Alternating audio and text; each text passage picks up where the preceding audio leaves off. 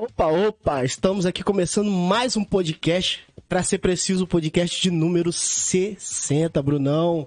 Não é não, Joãozinho? E eu acho que hoje o Wi-Fi vai cair. que Hoje cai. A galera Hoje aqui tá cai. pesada, rapaz. Hoje, cara, nós estamos aqui com uma pastora, né? Caiu, acabou de cair. Um pastor, né? Um padre. O fogo desce, hein? Hoje o fogo desce, hein? Rapaz, caramba. Hoje o podcast aqui tá pequeno. Rapaz, hoje eu acho que nós vamos chegar em é, mil membros já no canal, cara. Vamos chegar mil inscritos lá, fácil, fácil no canal lá, E, e aquele bojão de sempre, João? Como é que você tá aos, E, rapaz, eu tô em dúvida, mano. você tá aos pés de Eu tô, quem com- hoje? eu tô os pés, rapaz. Dos convidados? Meu futuro pastor. Hoje eu tô aos pés, eu acho que dos dois convidados. Eu vou ficar aqui só ouvindo, tá, gente? Fáceis não, gente. Eu vou estar aqui só ouvindo vocês, porque hoje vai ser benção, benção, benção mesmo. Então, vamos lá, antes de entrar no assunto, vamos primeiro se apresentar, né? Beleza. Flávia, pode começar aí se apresentando pra galera. Você já esteve aqui com a gente, e mas hoje é a primeira vez ao vivo, então se apresenta pra aqueles ainda que não te conhecem. Então, é um prazer estar aqui com vocês, com essa turma de peso, né, Bruno? Pera aí, somos gordo mesmo, não esquenta não. E, então, meu nome é Flávia, Flávia Pires, eu congrego na Presbiteriana da Cidade Nova, Quinta Peruna. E estamos aí, né, na parceria aí sempre, Sim. né, crescendo juntos no conhecimento da palavra de Deus. E estar falando sobre o amor de Deus, para mim, é sempre um prazer. É, é isso. Que bom. Fala aí, Brunão. Bom, eu sou o Bruno. o Brunão não teve nenhum com a gente ao vivo e nenhum gravado. Só teve áudio. Teve, é, teve um do, Não teve um de é, do vídeo. YouTube, não. Bom, irmãos, então, primeiro quero agradecer pelo privilégio de estar com vocês, com a Flávia, que para mim é um privilégio estar com ela. Flávia, ela não quis falar muito sobre ela, mas a Flávia é uma pessoa que Deus levantou aí, uma irmã que Deus levantou e que tem sido usada nas redes sociais, divulgando devo- esse material devocional. E eu fico muito alegre com isso. Eu estou vendo esse mover de Deus é, e a gente percebe isso muito em São Paulo. Cara, só um minutinho. Antes de você falar, Brunão. Tô pedindo aqui pra trocar de lugar você com a Flávia. Ah, é? Você tá Ah, eu sei por quê. grandão aí. Você tá, tá tampando aí. É, Kratos. Não é porque te chamar de gordo, não. É alto mesmo. Mas é, é- é gente conhecida sua aí. É amigo, você é membro seu. Deixa eu ver quem que tá falando isso aí. Então, é um privilégio estar aqui. É, como eu estava falando, eu vi isso muito, esse movimento de Deus estar levantando irmãs é, em São Paulo, Rio, nos grandes centros, né? e graças a Deus chegou em Itaperuna. Esse mover de Deus. E estar aqui com a Flávia e com vocês, para mim. Eu estou lá como plantador na igreja presbiteriana Redentor, você está lá com a gente. Quero mandar um abraço lá para os irmãos da Redentor, para a quinta igreja também. Os amigos que estão aqui assistindo, os irmãos, que benção. Prazer bom, estar aqui com vocês. Que bom, que bom. Galera, antes de entrar no assunto, se inscreva no nosso canal, deixa o like, compartilhe esse vídeo hoje e nos ajude a bater os 400, né, Negão? É, Falta com pouco, uns hein? 400, cara. Vamos rumo aos 400, então ajude a gente aí a chegar aos 400 inscritos no canal e seguir firme, né, molecão? É isso aí. Rapaz, então com ouvi uma, não é isso com essas palavras, mas eu vou colocar as minhas palavras. Falar que vocês são os príncipe pregadores de Itaperuna, cara. Ô, meu Nossa, que vocês estão se despontando muito aí no meio da pregação, dos ensinos. Só misericórdia. Só misericórdia, né, Flávio? Só, só. Só misericórdia. Tava conversando com o Otávio e a gente tava chegando à conclusão que o assunto de hoje, cara, é algo que parece ser simples, Verdade. mas eu acho que ao mesmo tempo é importante falar sobre vida devocional. Para mim, desafiador. Eu acho também. Para mim, É desafiador. algo que parecia. Para todos nós. É algo que era para parecer simples, mas é ao mesmo tempo difícil, cara. Sim. Me parece que é onde nós mais tropeçamos na vida cristã.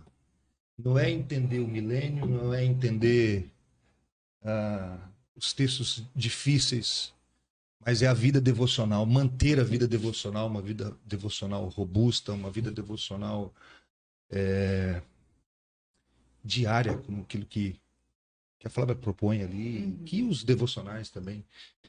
Eu acho que é um grande desafio, irmãos. Grande desafio. E nós não estamos aqui para dizer assim, nós somos o. Não.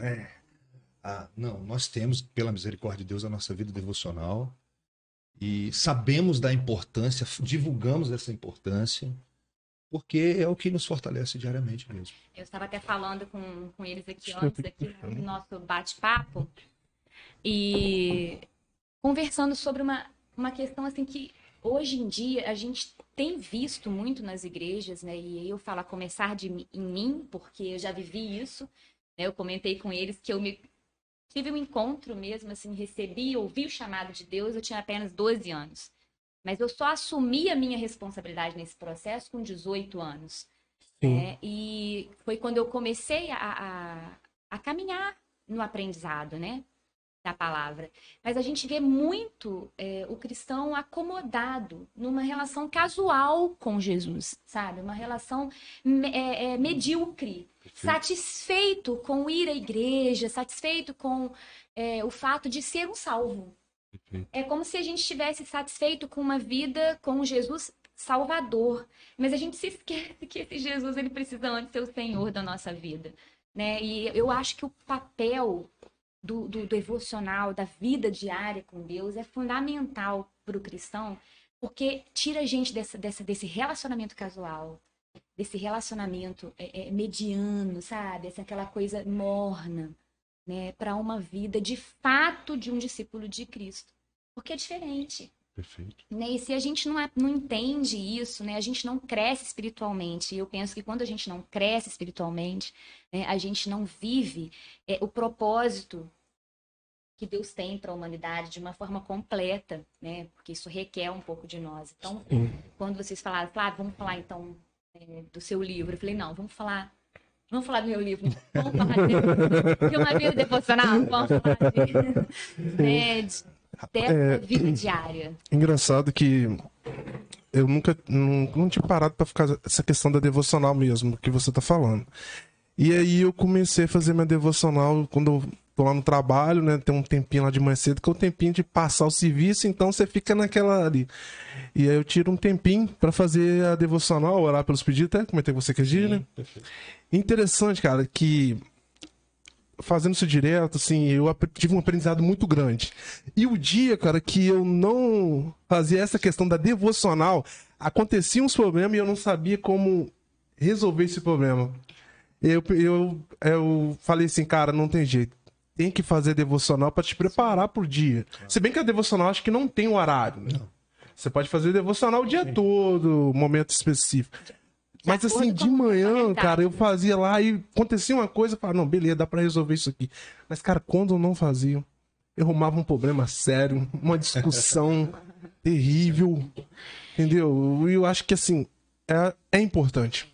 Eu, eu fiz aqui um, um roteirinho, assim, pra gente ir conversando e, pontuando nessa importância. A primeira coisa que eu, que eu coloquei aqui pra gente, pra gente pensar junto, é que a leitura bíblica ela é uma disciplina espiritual, né? Então ela Sim. é fundamental na vida do cristão. Sim. Né? Se a gente não pratica isso, a leitura bíblica é um meio de graça. Meio né? de graça. Então, como meio de graça, é uma disciplina espiritual que faz parte da vida cristã. Sem ela, a gente não se conhece, né? E aí a gente tem falado tanto sobre a questão do autoconhecimento, né? Que a gente hoje aí se você for olhar sobre Joga na internet aí, né? autoconhecimento, pronto. Aí você vai ter um campo de procura no, no Google infinito, porque é o que tem, né? É o que se fala, é, é onde as pessoas se encontram, é onde se encontra o equilíbrio, né? Sim. Mas a gente falar de autoconhecimento numa perspectiva bíblica, né, para a nossa vida cristã, a gente precisa entender que primeiro a gente precisa conhecer a Deus. Se a gente não conhece a Deus, a gente não se conhece. Claro. A gente não conhece a história da humanidade, a gente não conhece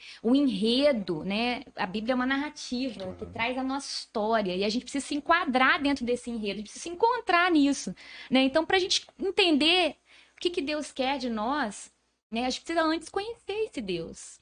Sim, sim. Para a gente compreender, pô, o Senhor está me chamando aqui, né? Ele tem um propósito para a humanidade, tem um propósito para minha vida, onde ele vai, onde eu vou cumprir esse propósito, né? Então, é, a gente conhecendo a Deus, como a gente vai conhecer a Deus se a gente não lê? Não tem jeito. Né? Como que a gente vai ler se a gente não tem esse hábito, né, de um tempo devocional? Então, assim, é, é a primeira coisa que a gente precisa é compreender essa necessidade, né, na nossa vida cristã de ter um tempo com Deus, um tempo Sim. devocional.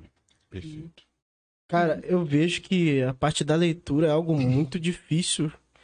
E não no só no sentido da Bíblia. Eu vi uma vez, cara, agora eu não vou lembrar. eu- Eu fiquei de pesquisar e acabei esquecendo. Tinha uma estatística no Brasil de leitura dos brasileiros. Uhum. Só É sei que pouco. é muito. É, É, pequenininho, é, é. cara. Eu lembro que era, tipo, algo assim absurdo. O brasileiro não gosta de ler mesmo, cara. Verdade. Entendeu? Que a pesquisa estava relacionada ao nosso país. É. Então, esse hábito de ler a gente não tem costume muito. E assim, se você pensar. Aí quando vai para ler a Bíblia, eu acho que se torna ainda É. É, mais E difícil. tem que ter um esforço da nossa parte. Se não tiver um esforço da nossa parte, não vai, porque todo hábito é aquela, é aquela repetição, é uma repetição, né? Então, Eu, eu falo pra você, cara, eu confesso mesmo, leitura pra mim é um, é um desastre. É, é um desafio, né? Cara, é tipo assim, é, é- já viu aquela coisa? Eu queria que fosse algo mais suave, não é cobrança, é cobrança. Tem que ficar se cobrando demais, tá? Agora, ficar se pensa, policiando, pensa entendeu? comigo, pensa comigo, se a gente não desenvolve esse hábito, a gente fica sempre condicionado aos achismos. né? A gente não tem segurança pra gente se posicionar, né? A gente é levado pelos ventos de doutrina, a gente é levado pelo que tá na moda. Se Uhum. você fala em autoconhecimento, você vai, vai achar que autoconhecimento é você se voltar para o seu interior, né? O que que seu coração, sua mente, seu temperamento, suas habilidades, o que que você tem dentro de a sua força está dentro de você. E então você vai é, é, se encontrar aí. Aí quando você se volta para a escritura, você vai ver que o autoconhecimento, biblicamente falando, é você conhecer o que que Deus, né? é, quem é Deus, por que, que Deus criou o homem, para que Deus criou o homem, qual é o propósito dele na criação, qual é o propósito dele na nossa criação. E aí a gente vai entender uma coisa assim. Você vai falar, bem, então agora o autoconhecimento tem um, tem um rumo diferente para mim. Então, se tem um rumo diferente, tem que pensar assim: olha, não, eu, na depravação total que a gente se encontra, eu não tenho nada de bom. Eu não tenho nada de bom. A única coisa que tem de dentro, dentro da gente que é bom é, a- é aquilo que, que Deus colocou. Que a Bíblia fala, né, de um senso de eternidade, né? Então, assim, a gente só vai se satisfazer em Deus. né? Então, quando Ele habitar em nós, aí sim nós vamos ter algo de bom dentro da gente. Então, tá vendo como que muda tudo? Uhum. Agora a gente só descobre isso se a gente ler Uhum. se a gente estudar, se a gente, né? E não ler, eh, ler a Bíblia, principalmente, porque é a nossa regra de fé e prática, mas a gente também precisa estudar. Tem tantos livros bons, tem tanta literatura boa. a gente- se a gente não tem um conhecimento, gente, se a gente não lê, lê conhecimento liberta. Né? É, é, traz até pra gente assim, uma noção pra gente se posicionar, porque senão a cultura domina a gente e a gente fica tão relativizado, né? Sem saber, na verdade, se a Bíblia tá falando a verdade, peraí, não, mas eu ouvi isso assim, você ouviu da onde? Você nem sabe, você, você fica perdido. E a gente vai sendo comandado pelos ditames aí dessa sociedade, né? Então, a leitura traz esse norte pra gente, né? E aí, quando a gente lê a Bíblia também, e a gente vai ler uma outra coisa, aí você já tem um- uma referência Sim. da verdade, para você ter um olhar crítico, um ouvido crítico, para você ter uma posição firmada, né? E não simplesmente porque o fulano falou, né? Ou porque você Uhum. acha que é assim. Porque muitas vezes a gente, a gente acha tudo errado. Não é não? Sim. Então a gente não pode se basear na gente, não.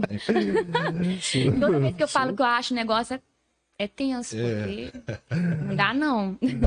Então, assim, é, eu acho que tem que ter um esforço, né? Pra gente produzir isso na vida da gente, mas a gente não pode esquecer, né? Que como uma disciplina espiritual, não é só esforço, porque o conhecimento em si, né, ele tem muito ateu que conhece a Bíblia, Claro. Sim. claro, Totalmente. redenção ainda, né? né? Mas Perfeito. Eu quero pegar uma frase da Flávia, que ela disse assim: tem que haver esforço. Porque a gente tem medo dessa palavra às vezes, né? Como cristão, né? Porque tem que ser só se sentir no coração. É, geralmente é assim. Eu só vou ler a Bíblia se eu sentir no coração, eu só vou orar se sentir no coração. O J. Packer tem um livro chamado Oração, do dever ao prazer. Olha o que ele escreve que para mim assim abriu minha mente. A boa oração é ao mesmo tempo um dever e um deleite. Mas muitas vezes nós precisamos começar onde a oração é primeiramente uma obrigação. Faça isso para a Bíblia também, a leitura bíblica. É, que a Bíblia é o nosso alimento diário. Como crianças recém-nascidas, nós precisamos desejar esse leite genuinamente espiritual. E aí ele continua: à medida que crescemos no conhecimento da oração e na prática da oração, não pisca agora. No entanto, Deus santificará os nossos esforços e o deleite virá sobre nós. Gente, eu achei isso aqui fantástico. Aí Jay Adams completa da seguinte maneira: não é hipocrisia fazer o que Deus ordena mesmo contra os nossos sentimentos, contanto que não disfarcemos nossos verdadeiros motivos. Quantas vezes você já orou assim, Senhor, eu não estou nem com vontade de orar, mas eu estou aqui. Tem dia que eu não tenho vontade de ler a Bíblia, gente. Olha que eu estou fazendo seminário para ser pastor. Tem dia que eu não estou lá acordando assim e vou logo, né? Com alegria danada, né? Eu quero logo Eu ver. vou ler aqui, rapaz. Mas como a Flávia bem disse, se você entende que isso aqui é um meio de graça, que te alimenta, que eu vou confessar aqui algo para vocês. Ah, algumas pregações minhas que eu, que eu mais gostei, que eu mais fui edificado, vamos pensar assim, foi fruto de, de, de, de devoção, de- do meu, meu momento devocional. De estar lendo um texto bíblico, aquilo ali pular e dizer, opa! Aí você não consegue seguir, você tem que parar e ficar voltando ali toda hora. Caraca. É incrível isso. É, sim. Incrível isso. E- Como muitas vezes. E assim, eu falo, Bruno, que eu não sei se eu tô errada, se eu estiver errado, você me corrige, porque gente, a vida da gente também, por isso que o tempo devocional é tão importante, é um constante aprendizado. A gente está sempre aprendendo, que a gente acabou de aprender agora aí de um autor, né, que Sim. trouxe essa frase brilhante aí pra gente. Água. Então, é Pode- sempre um aprendizado. E aí, é, eu chamo isso de parceria. Eu falo assim, do esforço que a gente precisa ter, né? é, que é uma responsabilidade ativa nossa. Se a gente quer crescer espiritualmente, a gente tem que buscar. Eu falo lá muito com as minhas filhas. Eu falo assim pra elas, desde pequena. Estuda. Vai cair do céu não, hein? Deus não vai fazer sua prova. Perfeito. Tem coisa que é a gente. nossa. Uma responsabilidade nossa. Mas é claro que essa responsabilidade nossa é uma parceria com o Espírito Santo. Porque, assim, primeira coisa, a gente precisa mudar a nossa vida. Se a gente crê que a Bíblia é a nossa regra de fé e prática, tá? Mas a gente só produz mudança na nossa vida depois que, que Deus nos chama Sim. que a gente tem um encontro real com Sim. Cristo. Aí a gente começa a mudar, a gente muda, né, nossa mente, nosso pensamento, nossa forma, né, de, de agir, nosso contexto social, né, as nossas opiniões, a gente vai mudando. Isso é um processo, né, que se inicia na nossa vida cristã e que vai, eu acho, até a glória. Até a gente, né, é, é, até Jesus vir buscar a igreja. Enquanto isso não acontece, a gente vai estar sempre aprendendo, sempre crescendo. Porque a vida cristã é imperfeita. Não existe perfeição para nós agora, porque a gente habita num corpo ainda corrupto, né? Mas aí, é, o que eu tô querendo dizer é o seguinte: tem esse esforço, tem essa responsabilidade ativa nossa em buscar crescimento, em buscar conhecimento, mas esse conhecimento da Escritura só chega pra gente se o Espírito Santo revelar. Então, essa parceria com o Espírito Santo, é ele que vai é, trazer pra gente o entendimento dos mistérios revelados na- a nós. Alguns não, vai- não são nem revelados, mas a escritura, Sim. se a gente não tiver uma revelação do Espírito Santo, a gente não compreende o que Deus quer para nós. E aí eu lendo hoje, não foi propositado, foi a minha leitura do livro que eu leio, porque eu, eu tenho um- uma programação. Mais para frente eu vou falar. Eu trouxe um roteirinho aqui de uma sugestão de um tempo devocional e como que a gente Sim. tem que se organizar, porque Sim. claro. se a gente não se organizar, a gente não consegue. Principalmente quando a gente tem muita dificuldade na leitura, assim, né? Hoje tá começando, a gente quer estabelecer isso e se a gente não se organizar, não vai. Sim. Porque, gente, os obstáculos e Sim, a preguiça da gente, não dá não. Né? É maior que a gente. bem maior. Então, se a gente. se a gente não se organizar, não vai. Mas eu lendo hoje, minha leitura de hoje de manhã, de um livro que eu tô lendo, que é denso, é livro pro Bruno. Né? Denso demais o livro, eu, eu tô tendo muita dificuldade. Mas aí eu paro, tomo um café, assim, uma xícara desse tamanho assim. E volto, leio de novo e tô indo. Mas aí hoje, olha, olha a frase. A fé é conhecimento convicto que repousa no discernimento espiritual. Esse livro chama Raízes da Cultura Ocidental. Traz uma opção pagã, secular e cristã. Que livro, né, de um, de um autor holandês. Então, assim, a fé é conhecimento convicto que repousa no discernimento espiritual. É orientado por questões eternas que transcendem os conceitos humanos. Questões que, de acordo com Paulo, só podem ser discernidas espiritualmente. Aí a gente pensa assim, que discernimento né, é esse? Aí o autor vem e responde mais à frente. Ele fala assim: o discernimento espiritual é possível apenas quando o coração da pessoa é dado em rendição total à orientação do Espírito Santo. Então, assim, você quer ter um tempo devocional com Deus, né, que seja produtivo, que você aprenda a palavra de Deus, ore antes. É o primeiro passo. Sim, sim. Ore, pede a Deus que o Espírito Santo te ilumine e fale com você ali. Porque se a gente não fala com Deus, ou seja, se a gente não ora, né? A gente não tem esse relacionamento íntimo com Deus. Se a gente não lê, a gente não ouve Deus. Deus fala com a gente através da palavra dele, tá revelado ali. A gente não lê, a gente não ouve a voz de Deus. Aí a gente Sim. fica tanta dúvida, a gente nunca sei que qual é a vontade de Deus. A gente não vai saber. É dentro disso aí que tinha uma pergunta. Ah. E tem pergunta, é- gente. É ao vivo, não esqueci de Mas essa pergunta minha, que você pode responder também. É... Vou esperar uma pessoa parar de mandar foto aqui. Você prepara. É, A devocional, a devocional permite você conhecer a vontade de Deus? Então, é, é justamente o que você estava falando aqui. né? É, É, a gente às vezes não conhece a vontade de Deus porque a gente não, não, não, não lê a palavra dele. E assim, é claro que não tem receita de bolo, né? Não sei se eu vou explicar isso certo, se eu não responder, o Bruno responde. isso aqui, tá, pessoal? Ele falou que estava apoiado, ele falou assim. É, mas assim, a gente tem que entender que a Bíblia como uma narrativa, é, me ajuda aí, Bruno. A Bíblia como uma narrativa, ela traz pra gente a história da humanidade, Sim. a história da redenção. Ela traz as histórias bíblicas é, narradas ali, ela traz preceitos, mandamentos, né, é, orientações e exemplos para que a gente Promessas. viva promessas, para que a gente viva a nossa vida da forma como Deus quer, que isso é fundamental também. Porque às vezes a gente quer entender o a- o propósito da, da humanidade, né? É a, a glória de Deus. É a gente viver para adorar a Deus. Mas a gente quer viver da, da forma que a gente quer, mas não é da forma que a gente quer. Deus já instituiu o culto, Deus já instituiu a forma que Ele quer que a gente viva. Isso está na Escritura. Então a gente vai aprender isso e qual é a vontade de Deus para nós, né? Lendo-a. A palavra que tá ali. Quando a Bíblia diz assim, é, que nós não devemos ser tolos, mas procurar compreender qual é a vontade do Senhor, não é a vontade que Deus não revelou, mas a vontade revelada. Entende? Porque Sim. Como lá aquele texto que nós estudamos lá, Deuteronômio Uhum. 29, 29. As coisas encobertas pertencem ao Senhor, mas as reveladas pertencem a nós. Então, nós já trabalhamos isso aqui no podcast, né? Quando Uhum. eu não tenho que ter, eu não tenho que me perguntar se é da vontade de Deus fazer devocional ou não. Porque isso é claro na Bíblia. É um mandamento Você mesmo. entendeu? Eu não preciso ter dúvida disso. Eu não preciso ficar andando no escuro. Não, não. É da vontade de Deus, porque Deus já revelou isso. Da mesma maneira, a oração. Eu lembro de uma experiência, Flávio, que uma pessoa falou assim comigo um dia: Eu só oro se Deus tocar o meu coração.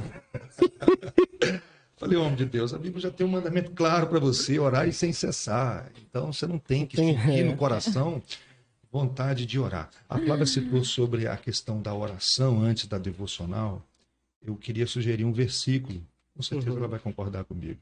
Salmo 119, versículo 18, o salmista diz: Desvendo os meus olhos para que eu contemple as maravilhas da tua lei. Porque a enxergar além da letra depende da ação do Espírito, de se desvendar de Deus. Sim. Se você entregar um texto bíblico a um professor de português, ele tem capacidade de interpretar de maneira brilhante. Eu estou falando da gente entender mesmo, sabe? Aquilo falar o seu coração é, é algo diferente. Uhum. E isso só acontece através da ação do Espírito. Por isso que a gente, na nossa leitura devocional, como a Flávia bem disse, a gente precisa pedir, Senhor, fala comigo. Fala comigo, nós preciso ouvir a tua voz, preciso ser alimentado pelo Senhor, preciso ser edificado, preciso ser confrontado, consolado. Sabe? Sem essa ação do Espírito, nós não vamos receber de Deus, nós não vamos ser edificados. Por isso, eh, o A.W. Tozer ele dizia o seguinte: qualquer para um pássaro voar, qual que é mais importante? A asa da direita ou a asa da esquerda? As duas. Uhum. Uma vida devocional precisa de oração e leitura da palavra. É, porque tem gente que só vive de oração. É. A gente fala. né? E você sabe o que eu acho interessante? Que Provérbios diz assim: aquele que despreza a lei do Senhor, até a sua oração será abominável. Você já viu o crente que fala assim: eu não gosto muito de Bíblia, não, meu negócio é joelho, joelhogia, né? Joelho no chão. É, Boca no pó. é, só boca no pó. É. Não, não, não, não, não é assim que a Bíblia fala assim, não, não é assim não. Você só quer falar com Deus, você não quer ouvir a voz de Deus. Você só quer. E às vezes a gente vai repetindo uns jargões, assim, né? Umas frases, assim, que a gente ouve quando a gente. E aí a gente não quer mudar, não, né? A gente quer continuar aquilo. Eu, eu, eu ouvia muito Ah. as pessoas falando assim: não, eu não preciso falar, tem que viver. Claro que a gente tem que viver, mas a gente também precisa anunciar. Né? Sim. Então, assim, a gente não pode recortar a Bíblia, né, Bruno? Não dá pra gente Ó, recortar a Bíblia. ponto importantíssimo que a Flávia falou aqui, irmãos. Essa questão de você é, recortar É. e você pegar assim. Eu acho que uma a Flávia vai sugerir depois. Uma leitura devocional, eu acho que deveria ser sequencial. Há uma tendência nossa de caixinha de promessa Nossa, que você pega o texto fora. Ah, mas eu já fiz, mas eu vou ver o que Deus quer falar comigo hoje. E aí fora totalmente do contexto. Uhum, uhum. Aí lascou. E, gente, o John Stott diz que quando você quer, se você se aproxima da Bíblia, querendo ouvir Então, o seu coração, você vai encontrar ali. então também a, além da, da importância de, de fazer uma devocional, tem que saber como se faz essa devocional. Porque você pode acabar fazendo uma devocional de uma maneira errada. É. Também. É, eu acho assim que você essa ideia de caixinha de promessa, eu acho que é uma, é uma situação muito você tira um texto fora do contexto e faz de um texto uma promessa que Deus. Lembra que a gente conversou isso lá na gente estava conversando sobre isso, Flávio, que muitas Uhum. vezes nós pegamos alguns textos isolados da Bíblia e transformamos aquele texto em uma promessa. Você quer ver um texto interessante? Fui moço, agora já sou velho, nunca vi um justo mendigar o pão. Davi está descrevendo a experiência dele. Aí quando Paulo vai descrever a experiência dele, ele fala: ó, eu fiquei nu, eu não tive o que comer. Então Paulo não tinha fé. E, Davi disse que nunca viu um justo mendigar o pão. Paulo não era justificado por Cristo. Então, por isso que eu acho que há uma necessidade da gente fazer uma leitura dentro de um contexto. Se você vai ler o texto, lê, lê o texto. Mas, por exemplo, vou fazer uma devocional. Que nem Eu lá eu comecei minha devocional no livro de Salmos. Perfeito. Então aí eu, Maravilha. aí eu Aí, um tempo para apresentar. Você tem que apresentar o livro. Caminho com Deus. Então um pouquinho, João. Deixa ela apresentar esse livro aqui, para falar desse, que é o dela é sobre o Já- Senhor. Aí depois você conta. Eu nem sabia, tá? Nem sabia. Não, Vamos aí, lá, ó. fala desse livro aí. Não, então, esse livro, ele nasceu justamente, na verdade, eu- eu tenho que confessar pra vocês, eu até falo isso aqui, né, na- no livro aqui. Esse livro, ele não nasceu pra ser livro, assim, entendeu? É, antes de escrever, não tinha no meu coração, assim, ainda, é, vou escrever um livro, né? Vou escrever um livro. Não, não foi assim.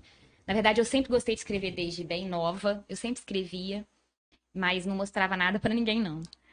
E surgiu no coração um tempo atrás o desejo de compartilhar o amor de Deus, que eu sempre gostei de- disso aqui, sabe? De sentar, Sim. bater papo, de ouvir, de aprender, de colocar a minha opinião. Eu sempre gostei. E tinha esse desejo de compartilhar o amor de Deus também com as pessoas, e eu comecei a orar e pedir a Deus assim que, que mostrasse como que ele queria que isso acontecesse. Pedir, Senhor, manda pessoas, né? Quando surgiu uma oportunidade. E ali eu entendi, comecei com grupos de estudo e foram surgindo, enfim, e aí montamos vários grupos de estudo bíblico e aí de evangelismo relacional, como eu falava. Isso aconteceu e perdurou aí por uns seis anos, mais ou menos, até que veio a pandemia, né? E com a pandemia, nós tivemos que parar tudo, né? Por causa do, do isolamento Sim. e tal, e eu fiquei em casa, já tinha começado a fazer uns desafios bíblicos, propondo na internet. E aí tinha um tempo ali, né? Que aquele tempo que eu tinha os grupos de estudo, eu tava ali sobrando. Eu falei, gente, eu, eu, eu preciso. Eu não posso parar, né? Era tão bom e eu preciso. é, Agora é uma oportunidade de usar a rede social para continuar falando. Não só para aquele grupo de 20 mulheres, 22 mulheres, como era, era antes, né? Mas para quem quisesse. Porque com a rede social você alcança né, é, outras pessoas que queiram também ouvir a palavra e compartilhar e trocar experiência. E assim foi, eu dei continuidade aos desafios bíblicos, até que um dia veio meu coração, com a pandemia, o desejo de falar em salmos, porque eu sempre gostei dos salmos, mas eu era aquela leitora de salmos, assim, que ouvia a pregação no meu pastor na igreja, e eu aprendi muito no ano passado com ele em salmos, e lia um salmo, lia outro, mas eu não estudava eles, entendeu? Sim. E assim, na pandemia, aquele início do ano passado, a minha avó adoeceu, eu perdi a minha avó, né, com Covid. E tava um momento tão tenso, tão difícil, as pessoas tão, tão sofridas, tão tensas, né, muitos desesperados e, e nada melhor do que a gente compreender que tudo está na permissão de Deus e que Deus ele não foi pego de surpresa com a Uhum, pandemia, algo ele tem a nos ensinar. Uhum. E Salmos ele fala de confiança, né? Davi é um grande exemplo pra gente, né, de um homem que era um pecador, mas de um coração tão sincero e contrito diante de Deus e que confiava no seu Deus e buscava o seu Deus em toda circunstância. Então eu pensei, não, eu vou lançar um desafio em Salmos. Vou, vou propor isso na internet. E aí foi, foi assim. Aí eu falei, nem tinha proposta inicial de mandar os desafios para as mulheres. Só que a adesão foi muito boa. E eu não conseguia, porque quando eu ia fazer a minha leitura, eu comecei a estudar, eu abri várias bíblias assim e de comentários e comecei a ler para mim, né? Para meu, pro meu aprendizado. Virou o meu tempo devocional ali naquele salmo também. Como eu tava no desafio bíblico, eu não queria só ler simplesmente. Falei, não, vou fazer dessa leitura o meu tempo devocional. Sim. Então eu comecei a estudar. Como eu tava estudando, eu comecei a escrever.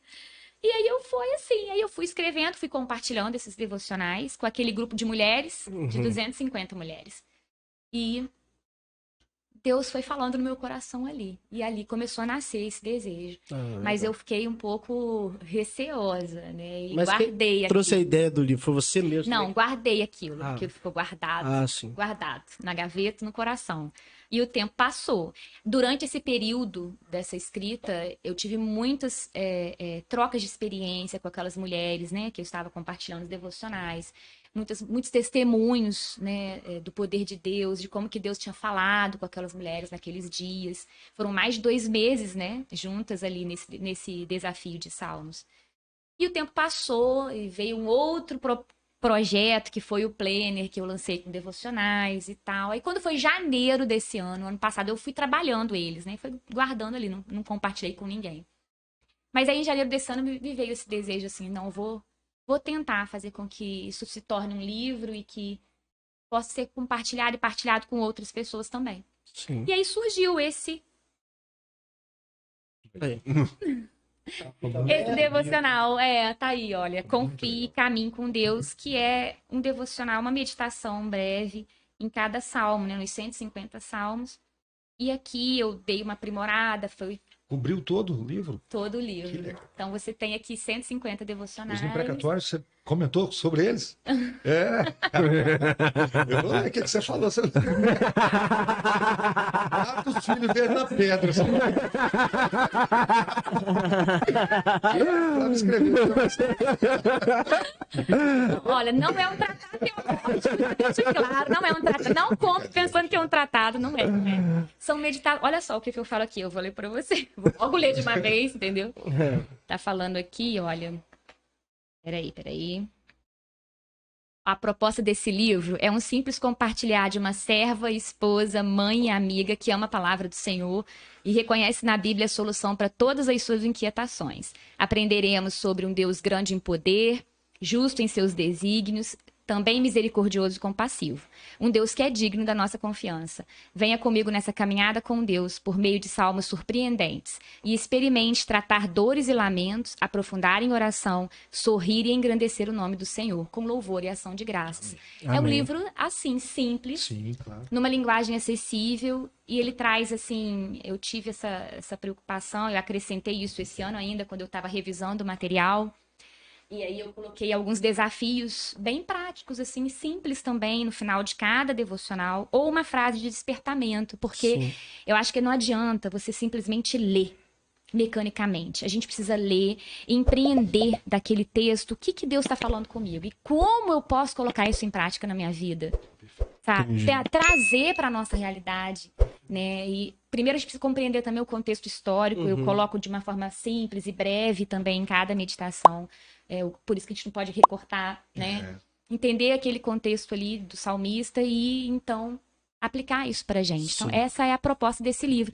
E assim, eu acho importante que ele nasceu nesse momento difícil. E todo momento de crise é momento e oportunidade de mudança Sim. né? Todo momento de crise é oportunidade de mudança. E a gente vive, quando foi escrito há um ano e pouco atrás, a gente está vivendo um momento tenso, incerto. A gente ainda está.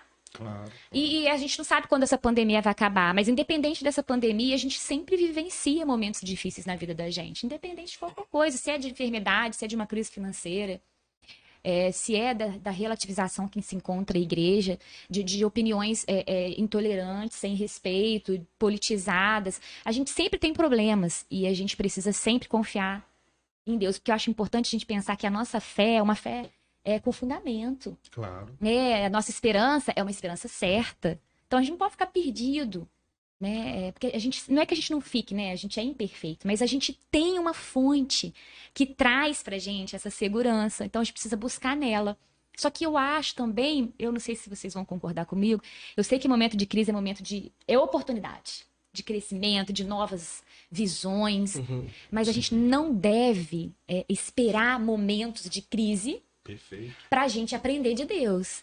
Por isso a Sim. gente está falando aqui de tempo devocional. Olha bem, se a gente consegue é, criar esse hábito saudável de um tempo devocional na nossa vida, em tempos de calmaria, quando chegar a tempestade, a gente vai estar muito mais fortes para passar pelos desertos, sabe? Passar pelas tempestades sem naufragar. Né, tendo uma visão mais clara, é, sabendo a quem recorrer, é o nosso Deus, é, sabendo é, com quem compartilhar a vida, né, que a gente precisa ter pessoas para caminhar conosco, que compartilham da nossa fé. Ninguém caminha sozinho nessa vida. Deus nos fez seres relacionais, né, e a gente se relaciona tanto com Deus quanto com relacionamentos interpessoais. A gente precisa um do outro, a gente aprende um com o outro. Então, se a gente produz isso na nossa vida, na calmaria, na tempestade, a gente consegue celebrar mesmo em meia dor, sabe? Porque a gente tem a quem recorrer. E é isso que o tempo devocional faz com as nossas vidas. É isso que o tempo devocional tem feito com a minha vida. Não foi sempre assim, né? Eu, eu também tive que lutar contra mim mesma. para criar esse hábito, né? E, e falando de hábito, né? Eu, eu até anotei aqui para compartilhar com vocês que hábito depende de, de um desejo, né? É, e Deus produz isso em nós, no coração, ainda mais se for para ler a palavra dele, que essa é a vontade deles. Que a gente quer pedir as coisas para Deus, né? Deus não vai dar, não, gente. É, Pede aquilo que é vontade de Deus, né? Então é simples assim. Então, Deus produz isso no nosso coração. Agora depende também de estabelecer prioridades. Estabelecer prioridade. Para você estabelecer uma prioridade, você tem que ter primeiro disciplina. Então, já estou falando aí de como você desenvolveu o hábito do tempo devocional na sua vida, sabe? Então, quer estabelecer o devocional, tá? Então, primeira coisa, eleja, vai eleger as suas prioridades. Deus tem que ser né, a prioridade, porque buscar em primeiro lugar o reino de Deus. O resto vai vir, né? E aí Deus, quando fala disso nesse texto, o Bruno pode me corrigir aqui, ele tá falando do básico. Claro. Necessidade de beber, de comer, comer, de beber, de vestir, vestir. né? Então, primeira coisa que a gente tem que pensar, então, é Deus. Então, preciso ter um tempo com ele. Ah, mas eu não não consigo de manhã. Não tem problema. Você consegue de tarde, você consegue de noite. Você precisa ter um tempo com ele. Então, para manter essa prioridade no lugar certo, a primeira coisa é disciplina. Se você não colocar isso na sua vida, você não vai conseguir estabelecer uma rotina, né? E depois você precisa de ter é, foco, determinação, né? Para você criar essa rotina. Então, primeira coisa, estabelecer um momento adequado, né? Um, um local para você fazer isso. Melhor horário para você. O que vai ser bom para o Bruno não é bom para mim, que é bom para você, Perfeito. sabe? Não vai ser para Perfeito. cada um precisa se adequar, né, com isso daí. Então, então, bem, definiu isso, né, você já tá aí com meio caminho andado, tá? E aí você vai estabelecer o material, né? Uhum. O que você vai escolher para você poder estudar? A primeira coisa é a Bíblia, porque ela é a nossa regra, né, de, de- de vida. Então, a gente precisa conhecê-la, né, ler a Bíblia. E aí eu coloquei aqui que a gente tem livros, né, devocionais. Então, Temos o Confia. Né? Temos Ali. o Temos- é, devocional de salmos. Só, só para vocês terem uma ideia, Uhum. a, a Flávia está aqui, mas olha só. É interessante, irmãos, que os grandes estudiosos, grandes teólogos produziram material devocional. Está no livro lá do Tim Keller, É isso, hein? o uso devocional do Paul Tripp. Eles pra tão você me zoando, gente. Não, é sério. João Calvino tinha um devocional, Spurgeon um devocional. devocional. Porque a gente acha que devocional é um material assim. Ah, qualquer um faz, né? Isso aí não, pode É. fazer. não, graças a Deus. Então repete aí como é que é a frase. Qual patamar que ela tá? tá, tá, Tá, tá em outro Tá patamar. outro patamar? tá, Então, a data- É. Eu tô achando que aquilo que eu falei no início vai acontecer. Não, mas assim, eu acho legal a gente pensar no nível, assim, de aprendizado. Então, assim, se você está iniciando, busque livros é, devocionais mais simples, né? É, uma leitura de, de mais fácil acesso, mais simples, Perfeito. né? Não vai pegar uma coisa densa, porque você vai desistir. Você vai desistir. Então a gente precisa estar começando agora. Então vamos numa uma linguagem que eu vou entendê-la. Porque senão você vai ter que ficar com dicionário, Bíblia, devocional, não sei, mas você não vai, não vai render, você vai desistir, porque você não tem ainda o hábito. Perfeito. né? Então você tem. É um desafio, mas tem que ser um desafio de acordo com a nossa realidade. Né? Para que isso seja produtivo. Olha, eu vou até se- pensando um pouquinho. Se você vai começar um devocional, não comece em Ezequiel, quando você vai ler a Bíblia. É sério. Você começa no Evangelho de João, começa em Gênesis. Os puritanos, eles usavam assim, eles liam, eles faziam, o momento de leitura deles era, geralmente era assim, de manhã, Antigo Testamento, na hora do almoço, o livro de sabedoria, Provérbios, Salmos, Eclesiastes, Cantares, e à noite, Novo Testamento. Três momentos. Hoje a gente, a vida é um pouco diferente. Tem, eu, no início da minha caminhada cristã, eu consegui fazer isso. Lá atrás, aí eu. pá. Mas hoje em dia não. Hoje eu leio a Bíblia bem de mais devagar. Tento ler, como a Flávia, prestando muita atenção. Não leio três capítulos por dia mais. É lógico que eu estou sempre lendo por causa dos livros e preparando estudo. Mas bem, bem, bem tranquilo. E, e essa dica é, da Flávia, eu acho assim, irmãos, é, é, é, é muito importante na escolha do material que você vai É verdade. se você começa com, né, com escolha bem ali um E, e assim também, eu acho assim, Bruno, você vai, vai concordar comigo nisso. É, por exemplo, você. Eu sou da presbiteriana, né? Eu preciso compreender também, além da Bíblia, a doutrina da minha igreja. Claro. Então, eu vou pegar ali um livro, um devocional reformado, para eu começar. Não que eu não tenha que ler o, o resto, pelo contrário, não é isso. Mas a gente também precisa entender isso. É, a editora, né? O autor, é, a credibilidade, é, enfim. concordo A gente tem. o- Porque às vezes a gente pega um título, escolhe o livro pelo título. Eu já fiz muito isso. Eu aprendi isso com um pastor. Ele falou: não, não, não, não se compra livro assim. Eu olhava, jogava lá o título que eu queria, né? O assunto que eu queria, comprava ali. Às vezes eu lia aquele livrão, no final não me aproveitava perfeito pra mim ali, entendeu? Porque eu Entendi. tava precisando naquele momento, que eu precisava aprender no, no momento que eu tava na minha vida. Então, isso é importante também, né? A gente escolher bem. então eu vou aproveitar para dar uma dica já que a Flávia falou se você congrega numa igreja procure se está na dúvida de adquirir um devocional procure o, o pastor da igreja alguém alguém na igreja tem pessoas com certeza que vai te orientar para dizer olha esse livro aqui é o ideal para você para você não chegar numa numa numa hoje em dia infelizmente se você chega numa loja de livros evangélicos você tem de tudo você tem heresia ali para você comprar ou não tem vamos ser sinceros Tem. Sim. porque o mercado evangélico vende Hum. você tem um livro, por exemplo, Bom Dia Espírito Santo, do Benny Hinn, que é um livro que vende igual água, mas é um livro que é cheio de heresia.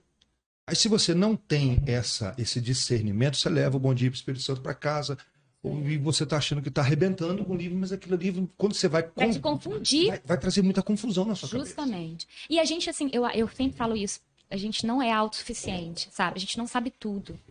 E eu mesma, nessa, nesse, nesse mundo, eu tô engatinhando. Então, eu não conheço, igual o Bruno, né? Que estuda muito, que lê, que faz seminário, conhece os teólogos, os, os grandes escritores, assim. Eu não. Então, eu preciso de uma opinião, preciso saber. Né, até para poder comprar bem, né, e adquirir um, uma- um livro que vai responder aquilo que eu estou precisando para hoje. Então, se você está iniciando no hábito da leitura, é importante o que você vai comprar, que devocional você vai usar, né? É, é, por exemplo, livros mesmo, eu, eu leio sempre. Eu, eu, eu sou meio doida, tá, gente? Então, assim, eu leio dois ao mesmo tempo.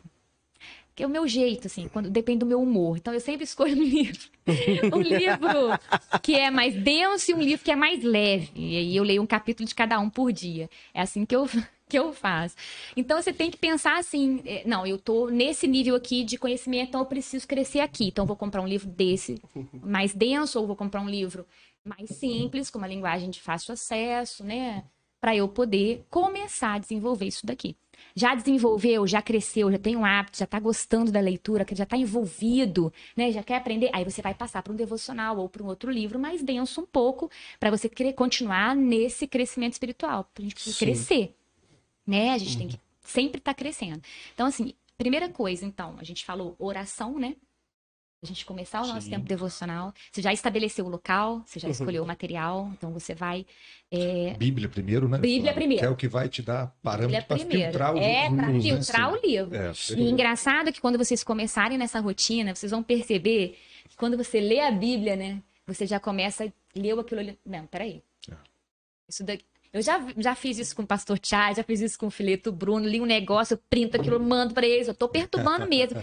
Isso aqui não tá meio estranho, isso aqui. Não porque a? Bíblia já começa a mostrar isso pra gente. E isso é o crescimento espiritual que traz, né? A gente vai tendo esse. Por isso que é fundamental a gente conhecer a palavra de Deus. Claro. Né? Então, assim, se você ainda não conhece, é, leia a Bíblia e um devocional de credibilidade para você começar. Né? Depois, quando você for pegar o livro, você vai estar tá, né, mais familiarizado com o, o, a história né, do povo de Deus.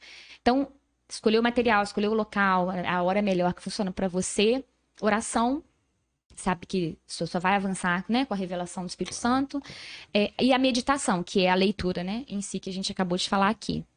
Anotação, né, é, eu acho que é importante a gente anotar. Eu, eu até, né, esse aqui é o meu livro novinho, então não tá, mas é tudo riscado, é tudo anotado, é tudo é, uhum. colorido de, de marca Teus. Eu não tô falando que preciso fazer isso, não, é a minha forma. Uhum. Né? Mas tem uma dúvida? Anota. Não entendeu uma palavra? Vai para o dicionário. Não adianta correr. Para quê? Você está em uma fase de crescimento, está num processo que vai acabar só na glória, então nem sei se acaba, é. né? Mas eu, eu, digo assim, você precisa aprender aquilo ali, tem que ser produtivo. Então, não entendeu, releia né, com atenção, aquele, aquele texto bíblico, né, aquela passagem da escritura, ou aquele parágrafo daquele livro, para que você procure alguém para tirar dúvida. Para tirar dúvida. Gente, é. a gente não sabe nada, a gente está começando, gatinhando, então, né, busque vejo... ajuda, converse com o seu pastor, né, busque Sim. orientação. Por isso a importância de você congregar. Você está junto com o povo de Deus. Verdade. Sim. Porque às vezes você tem uma, você lê um texto e não entendeu bem, mas você gosta numa conversa como essa nossa aqui agora, uhum aquele texto que você entendeu daquele texto, né? Uhum. Essa coisa ali uhum. surge é e a coisa vai fluindo. Eu, só para a Flávia falou a questão da, da, estabelecer prioridade. O José Bessa disse algo uma vez que, que eu regalei os olhos assim, fiquei um tempão pensando. Ele falou assim: é loucura, mais ou menos assim, é loucura você começar o dia e não falar com Deus. Falei, o que, que esse homem tá arrumando, gente? É muita coragem da sua parte. Ele está falando sobre buscar uma vida cheia do Espírito. Aí a ideia dele é o seguinte: antes de dar bom dia para sua esposa, se você é casado, você ainda talvez até de olhos fechados ainda dizer Deus, enche-me da tua presença. Olha só, porque se você entender que uma vida cheia do Espírito Santo é prioridade para a sua vida, que você não consegue viver o cristianismo aquilo que Paulo vai dizer, viver de modo digno do evangelho, sem estar cheio do espírito, você não vai começar o dia sem pedir, Senhor, eu preciso da plenitude do espírito. E não tem como também, irmão, segundo a palavra, segundo John MacArthur, você experimentar a plenitude do espírito fora da leitura da palavra. Porque para você se encher dos pensamentos de Deus, só tem uma maneira. Não é colocando um chip aqui para descarregar tudo aqui. Não, não, é uma leitura diária. Então você está dizendo que se você não. Você pode acordar, fazer a leitura bíblica e meter o pé sem falar com a esposa. Não, não.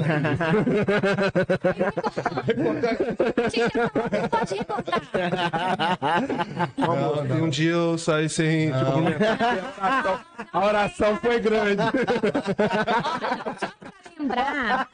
Só pra lembrar que estou na semana do Dia dos Namorados. Acho bom você reconsiderar. Gente, é brincadeira, zoeira, zoeira. Mas aí o ponto que você levantou é interessante, cara. É muito interessante. Ó, Agora, você falando, você falando sobre isso, Brunão, é deixar de ter um momento de devocional se torna um pecado ou não? Ah, eu vou ser bem, eu vou responder aqui bem cruel, mano. Acho que sim. Sim. O que, que você acha, Brunão? Fala aí. É porque Imagine o seguinte: você passar o dia inteiro sem falar com Deus, ou sem parar para ouvir a voz de Deus, é é você está dizendo para Deus sem palavras. Eu posso muito bem passar o dia sem, sem o Senhor. Eu vi essa frase hoje. Sabe? Tô bem, não preciso. Porque, irmãos, não tem outra maneira de demonstrar dependência de Deus. Nós falamos no culto público, né? Tô Senhor, eu sou totalmente dependente de ti. Mas eu tomo todas as É decisões nada. da minha vida sem orar, gente. Uhum. Aí, e- aí Deus fala assim, Só hora depois da decisão. depois de quanto tempo, né? Porque e o resultado ele questiona Deus. devocional traz a ideia de devoção. Nós temos devoção para o Senhor. Aí você fala que você tem? Se você- Exercita-te na piedade. Como? Como? Se você não, não tem vida com Deus diária. Tá, mas sem passar manteiga no pão. É pecado? Ele aperta, né? É, É te pecado? falar. Ainda bem que foi pra você. Não, vai pra Eu passo a bola. Mas, irmãos, eu acho o seguinte, que a gente, eh, eh, entendendo, entendendo a- a- o valor da, da, da vida devocional, olha, Deixa, eu- deixa eu dar uma parte. pode, por favor. É, olha só. A gente às vezes fala daquele texto, né, de Mateus sobre ansiedade, né? A ansiedade não é pecado em si, é um estado, mas que nos leva a pecar muitas vezes se a gente deixar a nossa inquietação chegar nesse estado de ansiedade, porque a gente para de confiar e entregar a Deus nossos dias, as nossas aflições, os nossos problemas, o nosso dia de amanhã, confiados na nossa força. A gente, a gente se inquieta para resolver as coisas, a gente fica ansioso com aquilo que nem existe. Quando a gente deve confiar num Deus que cuida do pássaro, que cuida do lírio, que vai cuidar da gente, né? É, não fazer um devocional, eu também não vou dizer. Não vou responder do jeito que você quer. Se contente com a minha resposta. Se eu deixo de fazer um tempo devocional, tá? Eu vou pecar tanto. Sabe por quê? Eu não vou conhecer o Senhor. E aquilo que Deus exige de mim é uma vida coerente entre aquilo que eu digo crer e aquilo que de fato eu faço. Né? Se eu não tenho uma vida com Deus dependente dele, né? Se eu não tenho um relacionamento íntimo com Deus, e relacionamento, re- relacionamento íntimo com Deus só se constrói com oração e leitura, porque eu falando com ele, eu ouvindo ele, né? É, eu vou errar porque eu não conheço a escritura. Eu erro, eu peco porque eu não conheço Mas por não por não conhecer a escritura. Então, se eu não conheço a escritura diariamente, né? Porque só dá para conhecer assim. E às vezes a gente lê o texto 30 vezes e a gente está aprendendo com aquele texto, porque a gente é tão imperfeito e pecador que sempre que a gente confia no nosso próprio entendimento é furada, é fria. Então a gente tem que estar dependente, se voltando sempre para a escritura, e isso é, é- é vida diária. Então, se a gente não tem isso, isso aqui é devocional. Então, se a gente não tem isso, a gente vai pecar muito mais. Sim. Porque pecar nós vamos todo dia. Perfeito. Pronto. Então, assim, eu sou imperfeita. Quem me conhece, ai, ai meu Deus, ai. Mas aí não é vai. como Se a gente não "Ah, tem. se não for o Senhor de Israel, ai de mim. Mas se não temos uma né? vida de devocional, também não tem algo que nos confronta. Então, e a gente vai estar sempre ali, é, é, de frente. Sabe o que, que a vida devocional faz com a gente? E eu tô falando isso a partir de mim, é cada lambada que a gente leva, É isso. sabe? isso. Sabe o que a vida devocional faz comigo? Ela me confronta todos os dias e fala assim, Flávia, por que você está escolhendo entre o certo e o errado? Errado não é opção para você, não. Você tem que escolher entre o certo e o melhor, entre o certo e o mais excelente. Larga essa vida, volta pro caminho. Sabe? É, é todo dia Deus falando com a gente: olha aqui, é isso aqui ó, que você tem que fazer. E a gente se arrepende, e a gente pede perdão a Deus, e a gente volta pro rumo. Porque olha só, o coração do homem, né, diz lá em é enganoso. Né? A Bíblia fala que o coração do homem é enganoso. Então, o que, que eu preciso colocar no meu coração? A vontade de Deus. E aí, para que ela altere o meu modo de pensar, sabe? As minhas narrativas erradas, as formas equivocadas que eu Renovar a penso. Mente, né? Renovando a minha mente, como Paulo fala lá em Coríntios, né? É, é, transformando o meu viver. Perfeito. E que isso faça morada no meu coração, que biblicamente falando é o núcleo da minha personalidade, é a minha emoção, meus desejos, minha vontade, minha forma de comportar. E aí sim eu vou poder me comportar de uma forma que agrade mais a Deus no meu comportamento, na minha vida diária. Sem devocional, eu não faço isso. Com devocional, eu estou fazendo errado, meu Deus. Só a misericórdia de Deus sobre mim. Com devocional, eu vou ter uma chance. E, e sabe, uma coisa que às vezes no nosso meio evangélico a gente pensa assim às vezes, ah, o, o- só o não convertido que precisa do evangelho. A gente tem essa ideia. O cara Tem converteu ou não, ele não precisa. Irmãos, nosso coração tem uma tendência tão grande ao endurecimento que todos os dias eu preciso ser bombardeado pelo evangelho, que é o poder de Deus. É, é a dinamite de Deus para todo dia estar quebrando esse coração meu duro. E como que eu vou receber essas doses diárias da dinamite de Deus? É através da leitura da palavra, do evangelho. Eu tenho que ser bombardeado diariamente. Sim. Eu queria ler um texto aqui vocês rapidamente, Uhum. que é o texto de. Mas Jesus. respondeu e não se fala mais nisso. Isso, deixa isso pra lá. É, passou manteiga no pão, João?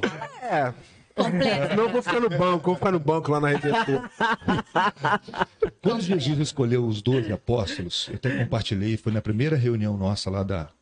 Porque eu falei para eles, Flávio, da necessidade de estar aos pés do Senhor. Na primeira reunião, antes do grupo base mesmo, o grupo que se reuniu para começar mesmo, onde a gente teve uma conversa fechada. E esse foi o texto que eu compartilhei com vocês. Se vocês estão lembrando disso. Quando Jesus escolheu os 12 apóstolos, a primeira ordem de Jesus está lá em Marcos capítulo 3. Diz assim versículo 13: Jesus subiu ao monte e chamou a si aquele que ele quis, os quais vieram para junto dele. Escolheu doze, designando-os apóstolos, para que estivessem com ele e os enviasse a pregar e tivesse autoridade para expulsar demônios. Antes de pregar e expulsar demônios, tem uma ordem antes: é para estar com Cristo. Hoje nós não temos Cristo aqui fisicamente Sim. mas nós estamos com Cristo através da nossa vida devocional. Através de ouvir a voz dele diariamente, falar com ele diariamente. Então, antes, de- porque presta atenção, irmãos. Quem gasta tempo, ou como o reverendo Mateus diz lá na quinta igreja, quem investe tempo aos pés de Cristo tem muito para falar para esse mundo. Quando os apóstolos se levantaram em ato dos apóstolos, as pessoas ficaram assustadas. Porque falaram assim: esses são pecadores, como falam dessa maneira? E aí o texto vai dizer: eles estiveram com Cristo. Uhum. Entendendo? Sim. Quem gasta tempo aos pés de Cristo de maneira devocional, ele tem muita coisa para falar para você. Por isso, aqui eu vou além, já falando da Flávia aqui, da Flávia compartilhar sua devocional. Se você. Olha só o que, que Deus faz. Você começa a fazer uma devocional, daqui a pouco brota um desejo no seu coração de compartilhar isso. Eu, desde 2012, eu tenho a mania de mandar mensagens diárias para as pessoas. Já me até fizeram a sugestão de fazer um dia É igual você fez. É, Compilar isso aí. isso aí. Tá Porque olha só, ela, isso aqui é resultado de uma vida devocional dela, que está compartilhando para abençoar outras pessoas. A partir do momento que você. Porque vai ter um dia que você. Tomara que esses dias se, é, se repitam sempre. Mas tem dia que o texto fala tanto no seu coração que você quer falar com alguém, cara. Verdade. Você quer chegar para alguém e dizer o seguinte, cara, olha o que Deus falou comigo nessa, nessa manhã. Hoje em dia, com o WhatsApp, com, a- com as redes sociais, eu vou compartilhar, porque da mesma maneira que eu fui edificado, eu fui abençoado. Irmãos, eu já recebi mensagens de gente chorando, vocês acreditam nisso? De que recebeu uma mensagem que simples, a minha devocional que falou, falou meu coração, e a pessoa ligou de volta falou, cara, eu estava precisando tomar uma decisão e Deus falou comigo através disso aqui. Eu, eu acredito, porque isso acontece às vezes comigo. Às Não vezes eu acontece? recebo uma frase e aquilo ali fala tanto comigo e Deus fala, né? E, e assim, e achei legal aqui, olha, o pastor Valdson comentou aqui, eu estava falando aqui, né, da, gente estar sempre em crescimento, a gente está sempre buscando crescer espiritualmente, crescendo em conhecimento da palavra de Deus, do nosso Deus, né? E conhecendo a Ele, a gente vai conhecer, né, a nossa vida, o que Ele requer de nós. E eu comentei, eu, eu comentei que eu não sei como que vai ser, né? Até chegar na glória, nós vamos estar crescendo. Aí ele falou mais ainda, né? Ele falou aqui, olha, o processo de conhecimento de Deus não termina na glória. Quando chegarmos no céu, lá será maravilhoso, pois não teremos limitações. Nossa mente estará totalmente capaz e voltada para esse propósito. E aí, olha que maravilha. Então a gente tem que crescer agora e eternamente. Então, assim, o conhecimento. Né, da palavra de Deus, é, não só coloca a nossa vida em equilíbrio no centro da vontade de Deus, como também nos proporciona a oportunidade de cumprir aquilo que Deus requer de nós. Né? Eu, eu, gosto sempre de falar isso, porque assim, o ID, né, a comissão que temos, é uma ordem. E você não pode se propor a compartilhar do amor de Deus com alguém, a falar com alguém, se você não conhece a Bíblia. Sim. Sabe? Como que você vai falar para as pessoas do plano redentor, abrir a Bíblia, mas você não sabe explicar em palavras porque Cristo precisou morrer na cruz? Então, isso só o conhecimento da palavra de Deus que vai trazer pra gente. Então, se a gente não se esforçar, né, e, e, e criar esse hábito do, do, de desenvolver isso na nossa vida, né, e, e eu, eu garanto para vocês que no início vai ser difícil. Mas com o tempo, você vai ficar assim, o dia que você não conseguir fazer, você não pecou, né? Calma, não se cobre assim, isso é boa, é um boa. processo. A gente, ai, mas eu tô grávida. Ah, mas eu tenho um filho pequeno, não consigo ter tempo. Não, gente, Deus conhece as nossas limitações, mas Ele também conhece o nosso coração. Aquilo que a gente elegeu como prioridade, Deus sabe, Deus sonda, e a gente sabe disso, né? Então, assim, dentro da sua realidade, entenda, né, o como vai ser, como que você tem que estabelecer isso para você? Eu só, te, só garanto uma coisa para vocês. Quando a gente desenvolve isso e porventura aquilo falha num dia ou outro, gente, a gente uhum. sente uma falta, tá faltando é alguma coisa no dia, você sente essa necessidade, porque é, é, é, fundamental na vida do é o alimento do cristão. Se você tem um bebê, né? Eu, eu tive duas filhas. Se eu não amamentasse as minhas filhas, elas iriam ficar desnutridas. Elas poderiam chegar à morte. Uhum. A minha vida cristã, se eu não alimentar, eu não cumpro o propósito de Deus para mim. Deus tem um mandato cultural a ser realizado na minha vida. Eu tenho que desenvolver isso em todos os segmentos da sociedade, porque a minha vida não é compartimentada, a vida cristã é uma.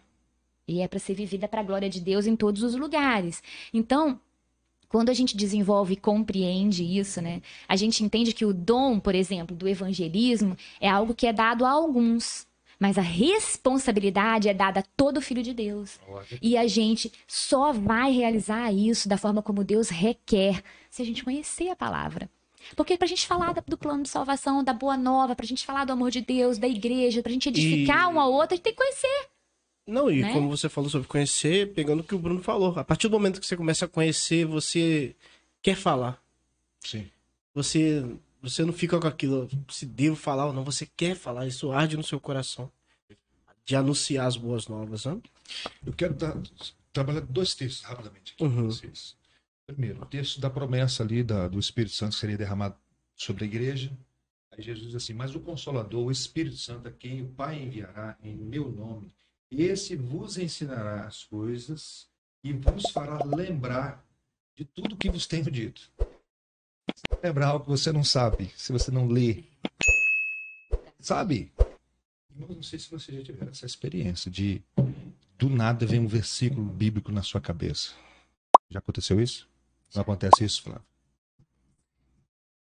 Não é novidade, eu já contei isso para minha esposa. Em 2010 eu quase caí em adultério. Confessei esse pecado para ela. Mas foi incrível, incrível como naquele momento que eu estava sendo tentado, veio na minha cabeça claramente. Isso não é nada de revelação, de, de que o anjo apareceu, não. É o Espírito trazendo a palavra de Deus. José preferiu fugir pelado. É claro, você sabe que você escutar a voz de Deus assim, de maneira clara, é isso que aconteceu. Mas se eu não conheço a história de José. Tá vendo que eu acabei de falar aqui? Quando eu falei aqui que a vida devocional ensina pra gente que a gente não tem que ficar entre uma opção de certo e errado o certo e o mais excelente. A melhor forma de você se preparar, a melhor forma de você evitar a tentação, a melhor forma de você encarar a tentação. Como que Jesus venceu a tentação no deserto? O tempo todo. A palavra. Assim diz o Senhor. Gente, é a palavra que fortalece a vida da gente. Sem a palavra, né, a gente está desarmado. Ela é a espada, né? E é com ela. E olha só, a família hoje, ela a, igreja é formada de famílias, né? A família é uma instituição divina, di- divina, instituída por Deus, desvalorizada atualmente, atacada pelo inimigo, né? E, e ela só vai ser fortalecida através, né? Sim. Desse estudo da palavra. E também pegando a outra, outro assunto agora, a questão também de que, acho que o pastor, Ival fala isso, né? Que o Brasil é um campo fértil para seitas e heresias. E é, o- é uma coisa pra gente também, a questão da devocional, é para que a gente não caia nessas. Deixa eu só dar uma Que a gente às vezes tem uma ideia, vou, vou, vou falar um pouco que a gente tem. Não, é uma, ela é igreja, tá falando de Deus, Tá tudo bem, né? tá tudo bem, tal, e talvez não tem nada ali batendo com o que realmente a Bíblia fala. Deixa eu só dar uma ré, rapidinho.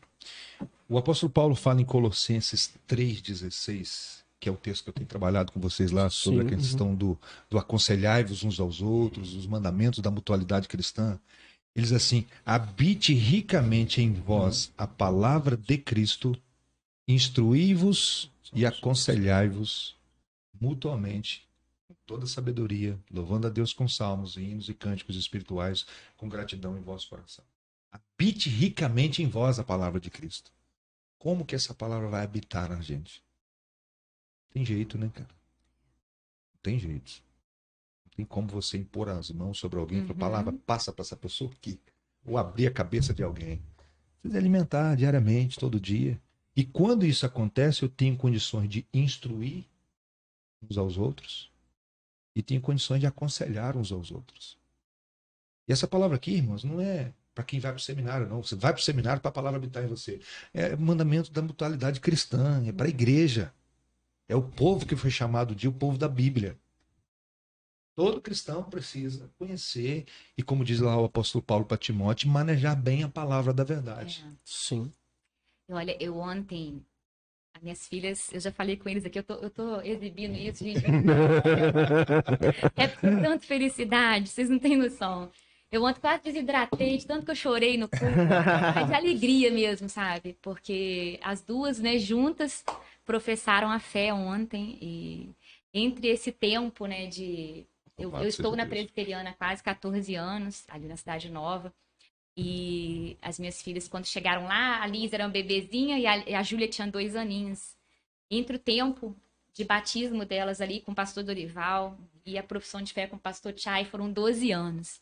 Né? E foi uma alegria muito grande, né? Não tem alegria maior do que. Não tem riqueza que terrena alguma que se compara ao que eu senti ontem.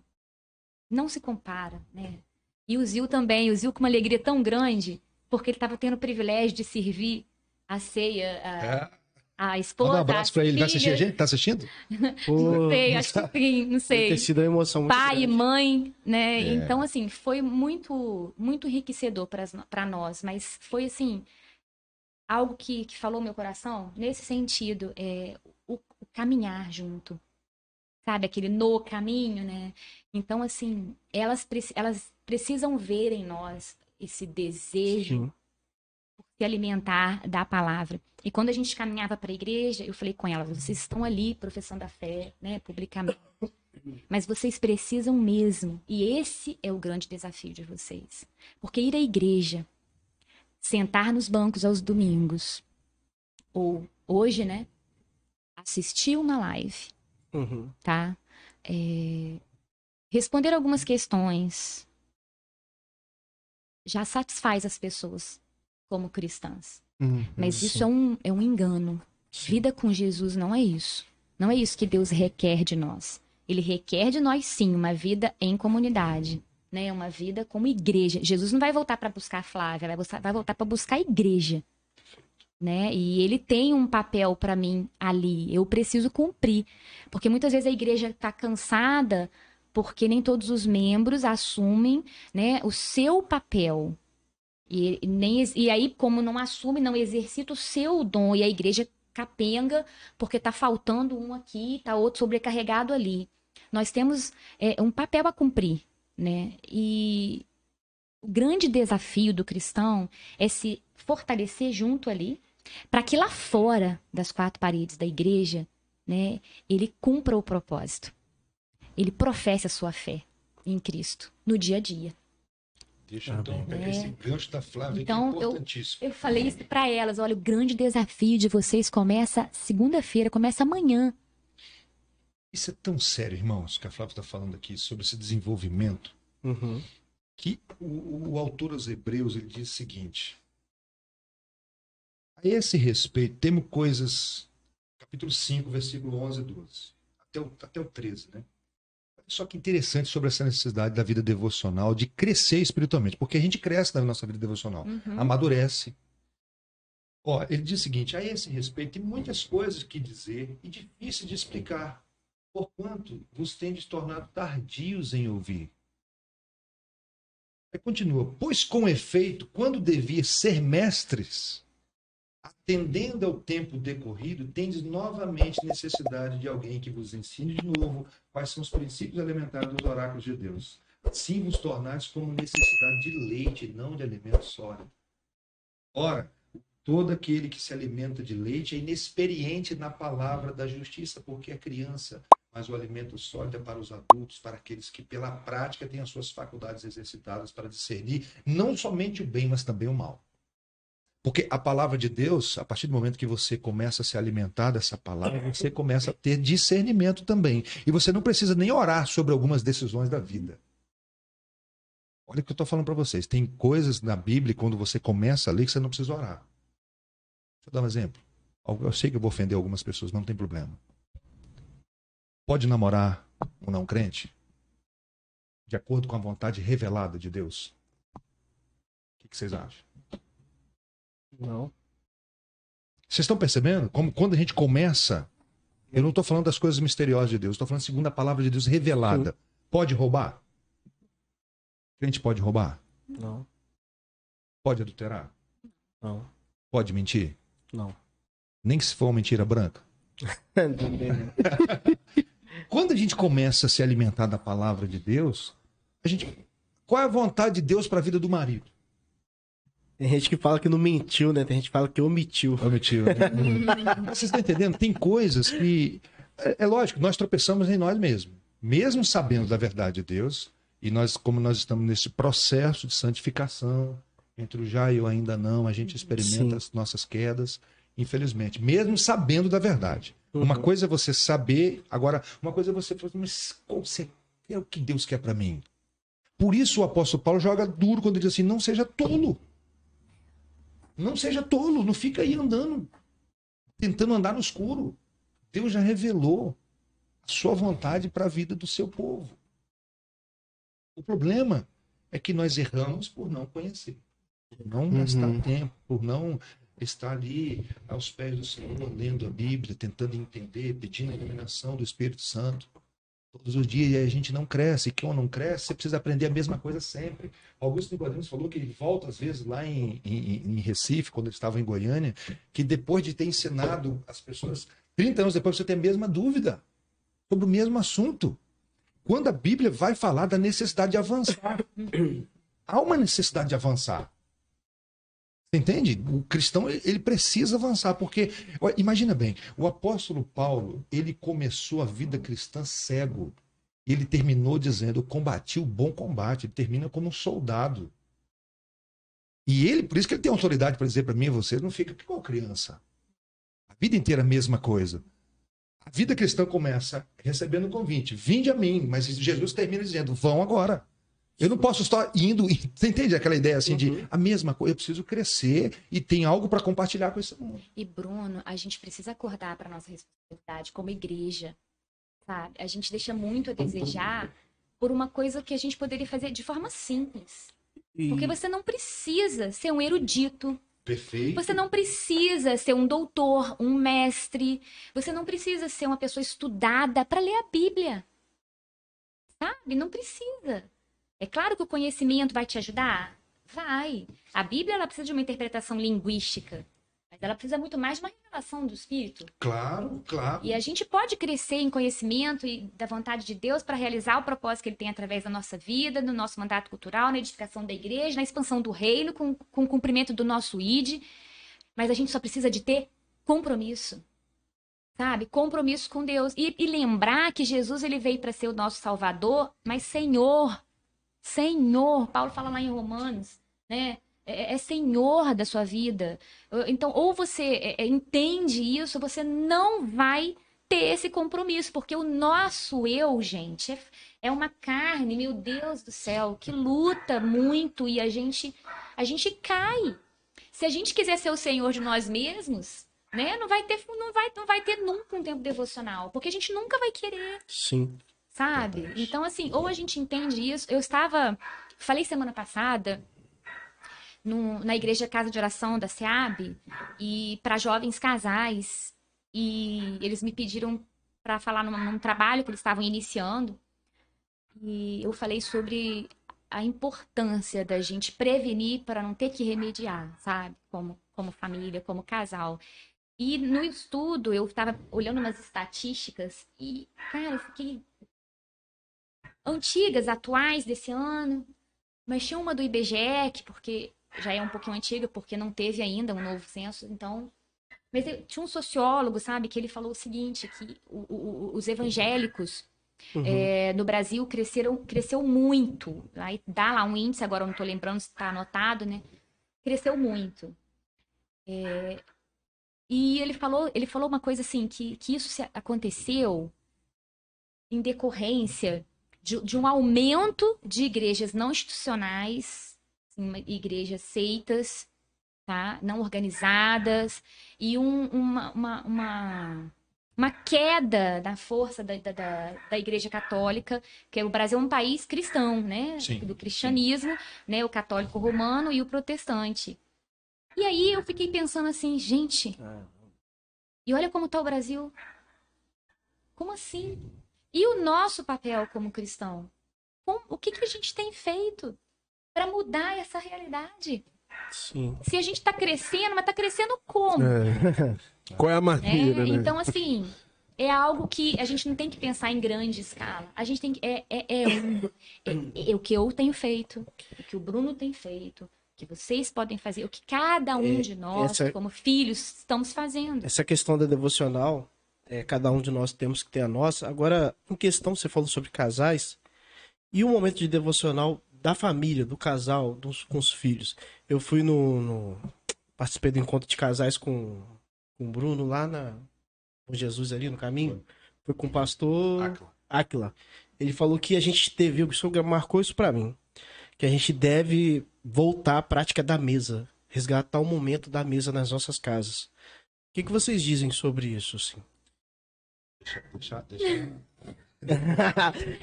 Deixa a missionária primeiro.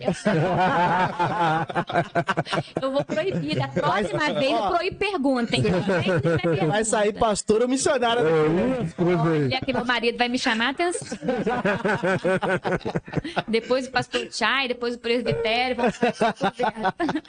Não, é assim. Olha, gente, só para cortar um pouquinho, tem uma pessoa chamada Paloma. Isso que eu vi agora aqui. Eu vi, cara. Eu não sei como eu vim parar aqui, mas Deus estava me incomodando em alguns minutos minutos e agora me deparei com essa boa. Olá, Paloma. Deus te abençoe. Seja bem-vinda aí ao nosso Seja bem bênção, que bênção. E, Paloma, se você gosta desse tipo de conteúdo, de conversa, é, toda segunda e quarta-feira a gente tem um podcast sempre com algum assunto bacana, com duas grandes feras assim, entendeu? Então, esteja aí. Uma fera e um fiote. uma fera e um fiote, uma fiote. Seja, seja bem-vindo e que Deus te abençoe. Mas então, é... sabe aquela aquela instrução? Eu não posso falar errado, né, gente? Endereço. Ajuda aí, pastor. Deuteronômio? Diga aí. Deuteronômio, eu acho. Se não for, os pastores da live aqui consertam. É, o Valdo está aqui, responde. É. é. que a gente instrui no caminho, menino. Em todo lugar. Ah, não, Deuteronômio capítulo 6. Deuteronômio capítulo 6. Né? É no caminho, é a mesa, né? É um... Então hoje, né? Eu instruo e tenho a vida com a minha filha diária com Deus levando ela para a escola, trazendo ela na mesa do almoço, na mesa do café, quando a gente está indo para a igreja, quando acontece alguma coisa, a gente usa aquilo como exemplo para tra é tratar é uma experiência. É, é, claro que o culto né, doméstico é fundamental. Nem sempre a gente consegue fazer, mas a gente não pode perder de vista é justamente isso, que é em todas as circunstâncias. Porque como a vida do cristão não é compartimentada, não existe sagrado e secular, Sim. é uma vida un, é una, né? É, é vivida para Deus. Então, assim, é, é, tem um livro que eu li uma vez de um pastor que já que, que vocês já falaram dele no podcast. Ele falou no retiro espiritual da minha igreja muito tempo atrás. Ele falou sobre isso no retiro espiritual, né? Que a vida do cristão é para a glória de Deus em toda circunstância. O Wendel? O Wendel Ah, o Lessa, Wendel Lessa. Wendel Lessa. de ele, todo entendimento, é, ele ele pregou lá. indicou um livro na época que De eu todo li. entendimento. Livro difícil, denso, mas maravilhoso. De não todo não sei se entendimento. é esse, não lembro o título. Acho Tenho ele lá foi. em casa. Mas ele fala muito sobre isso, sabe? Que a vida do cristão é para a glória de Deus. Então, é em todo lugar. Então, você tem que instruir o seu filho em toda circunstância. Eu costumo falar com as meninas e, e nos grupos de estudo que experiência é para ser aprendida, não é para ser repetida. Sim. Do tipo assim, experiência ruim, né? Claro. Uhum. Do tipo assim, então eu tô contando aqui pras minhas filhas, olha, quando eu era jovem, eu fiz isso, né? é, errei. Não age dessa forma, porque esse caminho vai te levar para um, uma solução ruim, para o caminho largo. Caminho estreito não é assim. Aí eu falo isso pra ela, pra quê? Pra que ela aprenda com a minha experiência, né? E não incorra no mesmo erro. Mas aí não, aí hoje eles querem fazer assim, não, vou fazer pra ver, né? Quero ver se é verdade mesmo. É assim. Então, assim, por isso que a gente instrui o filho em todo o tempo. E isso não deixa de ser uma vida com Deus, um estilo, né? Porque a, a vida, o estilo de vida cristão é um estilo vivido com Jesus todo dia, em todas as circunstâncias, em, em qualquer lugar.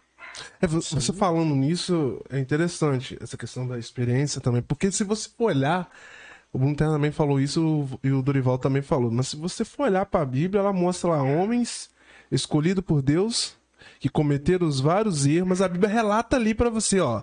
Ele cometeu isso aqui. Tô deixando um exemplo para você aqui, para você se alertar, para você não cometer também esse erro. Justamente. E mostra também pra gente que nós somos iguais. Sim. É- é- isso é tão interessante porque você não vê uma família blindada na Bíblia.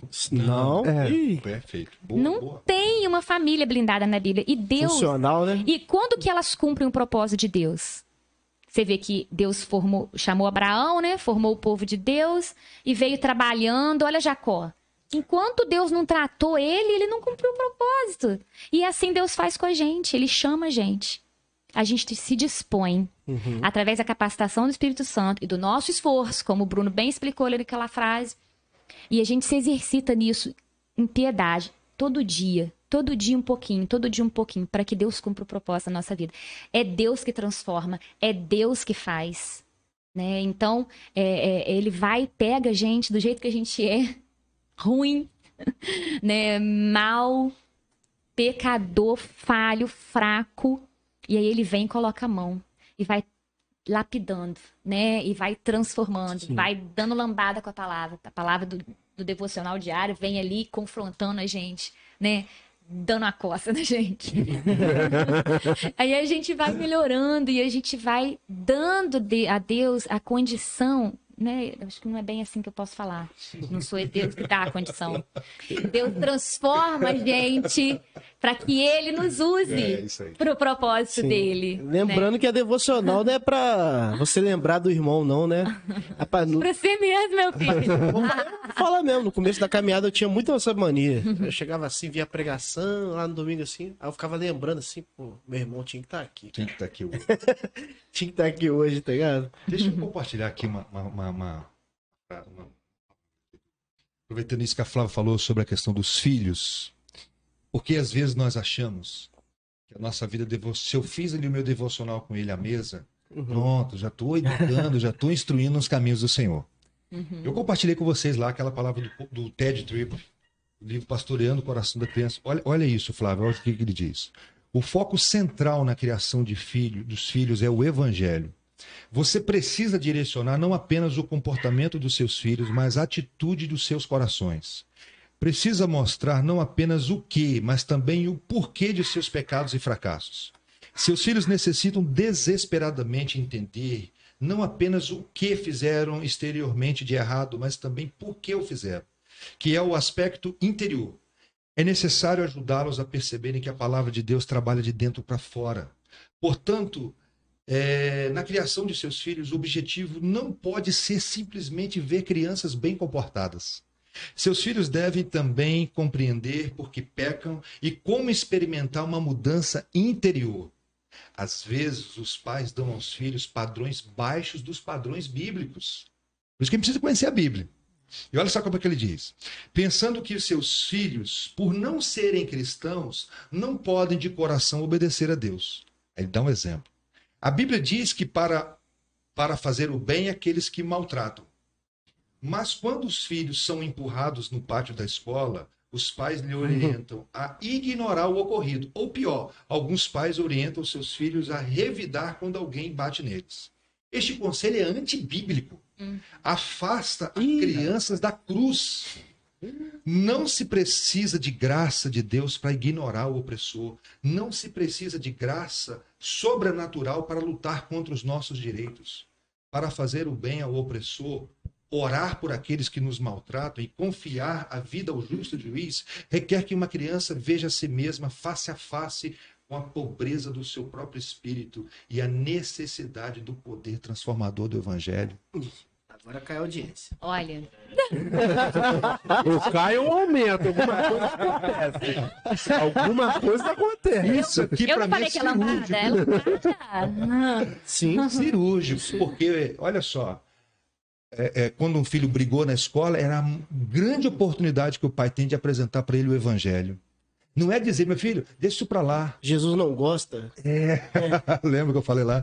Então, não é dizer assim, ó, deixa isso para lá. Não, filho, Jesus ensinou pra gente a orar pelos nossos inimigos. Aí na hora que o filho fala assim, eu não consigo, aí você vai apresentar o Redentor para ele dizer, eu sei que você não consegue, eu também não. Uhum. É por isso que ele morreu por nós, ele viveu a vida que eu e você não conseguimos viver. Belíssimo. Você precisa dele.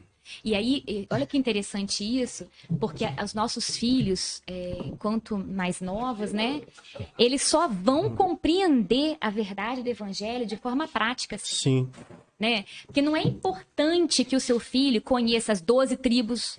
Não é importante que o seu filho saiba, né? De qual é, o nome do, do, Que ele não confunda, né? Os nomes das irmãs, né? A genealogia da ordem. Não! É importante que ele compreenda e tenha gravado no coração os preceitos, os princípios, os mandamentos do Senhor. E né? isso, pra que ele identifique isso e aplique na vida dele. Isso cai também aquela coisa de apresentar o filho, tipo, só heróis que tem na Bíblia. Só... É, agora tem uma coisa também que, eu, que eu, eu faço lá em casa. Não é porque eu sou boa, não, gente, é porque eu sou ruim. é justamente por isso. Que eu sou muito inquieta, sabe? Bem agitadinha.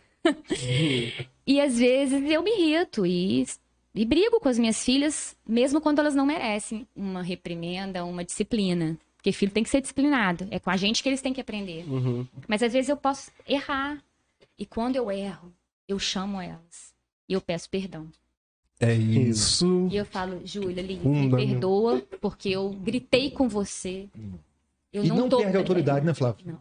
Não perde. Eu não, eu não tô, tô, tô nervosa é, é... hoje, não tô bem e eu descontei em cima de você. Simplesmente eu fiz isso e você não, não merecia. Me perdoa. Eu já vi gente falar isso, que acha que se então, te falar, vai perder a autoridade, né? É, então a gente, a gente precisa ser verdadeiro com os nossos filhos. Porque senão eles vão ver um, um pai e uma mãe lá na igreja, uma dentro de casa é outra. Outra coisa também é de não mostrar é, fraqueza então, pros filhos. Tem gente que fala, isso. não posso mostrar fraqueza pros seus filhos. A Bíblia fala que é quando a gente é fraco, né? aí que a gente é forte, porque o poder de Deus se aperfeiçoa. Bruno, você falando uma coisa assim, uhum. eu nunca entendi minha mãe. nunca entendido, nunca. Minha mãe falava assim, ó, meu filho, se você brigar na escola e apanhar, chegar em casa você vai apanhar. Pai, eu chegava na escola, não tinha briga, né? Batia no cidadão. Chegava em casa, apanhava. Falei assim, gente, não dá pra entender. É pra apanhar ou pra bater? É, eu falei assim, mãe, não dá pra entender. Mas aí ela falou, ó. Eu não criei, pra vo... eu não criei você pra bater em filho dos outros e muito menos pra apanhar. Sim. Eu falei assim, cara, o que, que eu vou fazer então? Você não entende ali, na hora ali, minha mãe nunca teve. A mãe foi cristã do, do copinho d'água em cima da. da... Ensinou dentro daquilo. Uhum. É, dentro daquilo, entendeu? Entendi. Entendi. Aí eu falei assim, cara, muito mas agora vocês falam, você tira um, um uma, uma, lição, porque assim, por mais que ela esteja um, um ensinamento errado ali, mas ela tava também seguinte, mostrando um pouquinho. Porque, por exemplo, você não briga. Você não, se você brigar no colega, você não deve, você não deve brigar. O certo é esse, né? Eu, é, mas eu brigo, gente. Não, é isso aí. Não posso mentir. Você não deve brigar, mas porém, se você brigar, você não. Assim, tiver uma discussão, você não deve brigar é, bater num colega. Quem chegar em casa, eu não vou bater palma pra você. Eu vou é te bater mesmo. Vou te dar umas palmadas. Entendeu? Então, se você apanhar também, eu vou chegar em casa vou bater palma pra você, não. Você vai apanhar, porque você brigou. O, o- o problema com o, po- o Ted Tripo é que vai um pouquinho além do que isso. Sim, sim. Manda, pega o preceito bíblico, como a Flávia disse, ó, Jesus manda a gente orar. Agora, ora por alguém que acabou de te bater, se você consegue. A mãe já fez eu pedir perdão. O cara me bateu e eu Nessa pedir você- perdão. Não, não, você chega pra uma criança de 5 anos de idade, bicho bufando de raiva, e fala: Não, meu filho, deixa eu te falar, o nosso Senhor Jesus Cristo, eu na cruz por nós, ele nos ensinou que a gente tem que amar o inimigo e não somente amar da boca pra fora, mas pedir que Deus derrame todas as bênçãos sobre a vida daquela pessoa. Tinha, É muito tinha um videozinho, era até Agora, pra- famoso. só de cortar um pouquinho. A gente acha que isso é só pra criança, né? Ah, Acaba de brigar com a esposa e com o marido. Olha, Fala nada, não, amor. é, gente. E olha, a Dia gente namorados, hein? As bênçãos É dia dos namorados, hein? Aí a gente tem que correr pro evangelho, dizer, Senhor, isso eu não consigo. Aí, aí, de novo, a gente volta pro início. É. sim. É o tempo devocional que vai trazer isso pra gente. E olha, pro pessoal não ficar chato, de, É. enjoado de mim, né? Que a gente, não- senão eles vão querer a gente mais, não, Bruno. Não estão falando muito. Pra ser sincero, o pessoal É, aqui, tá maneiro. o pessoal tá achando muito oportuno esse bate-papo, tá gostando bastante. É, graça. Vamos, vamos, vamos ver os Sugeriram comentários. aqui até meia-noite. Aí, ó, o pastor Valdes colocou um livraço aqui, cara. Ah. Bíblia Família do Augusto Nicodemos. Esse livro é um livraço. Principalmente como ele está falando devocional, ele vai pegar nesse livro, por exemplo, ele começa o livro falando da plenitude do Espírito. Se a família entender isso, Uhum. Plenitude do Espírito, é um livro para mim libertador. Primeiro capítulo vale o livro. Porque quando o apóstolo Paulo apresenta para gente o papel do marido, o papel da esposa, o papel do pai, e eu olho para a minha vida e falo assim, eu não consigo. Aí Deus apresenta um projeto dizendo o seguinte, mas antes de, disso tudo, você tem que ser, tem que buscar uma vida cheia do Espírito.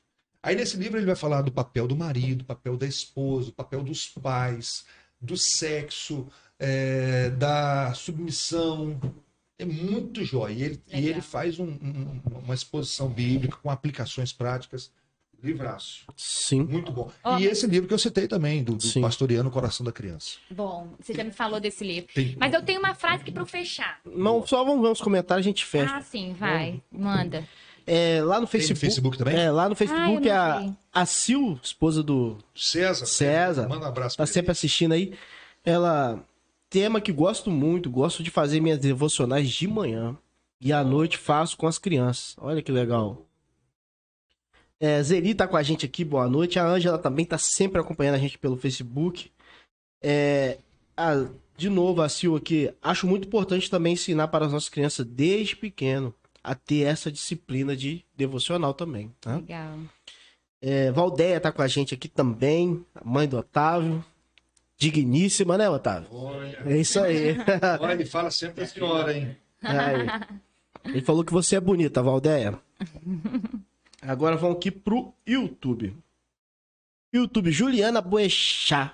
Tá acompanhando aí, já faz uns três podcasts, tá acompanhando a gente, cara. Então, acho que Cunha, tá um gostando. né? abraço, Eu hein, tenho uma Cunha? amigona que chama Juliana Boixá, pode ser ela. Juliana Boechat Teixeira Frois.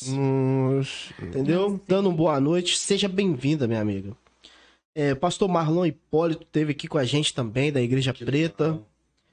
É, tivemos um podcast sobre adoção com a esposa dele aqui, e mais o Raul. Isso foi muito bom, cara. A Débora Madeira aqui, a Débora do Daniel? É a Débora, tocadora de teclado. Ah, Débora. Ah, tá. Ah, Débora Estamos aqui também Talentosa com o Débora. Alexandre, tá aqui com a gente, cara. Alexandre é fera. Esse é Priscila. Priscila tá com a gente aqui. Diogo Claudia. Mucuca É, ah, só tá rapidinho, aqui com a gente. o Alexandre, ele. Ele viu dois é, vídeos seu lá, cara, e comentou comigo. Ah, é? Gostou? Qual, Alexandre? É esse Lopes aí. Alexandre Lopes. Tá abaixo do, meu- do João Um Paulo. abraço aí, Alexandre. Diogo Mucuca tá aí com a gente, cara, acompanhando a gente também, a Débora Madeira hoje. É, vamos lá, Idete, sogra do Otávio, tá aí, mãe da Juliana. Minha linda sogra. Linda sogra, ele tava falando que você é linda também.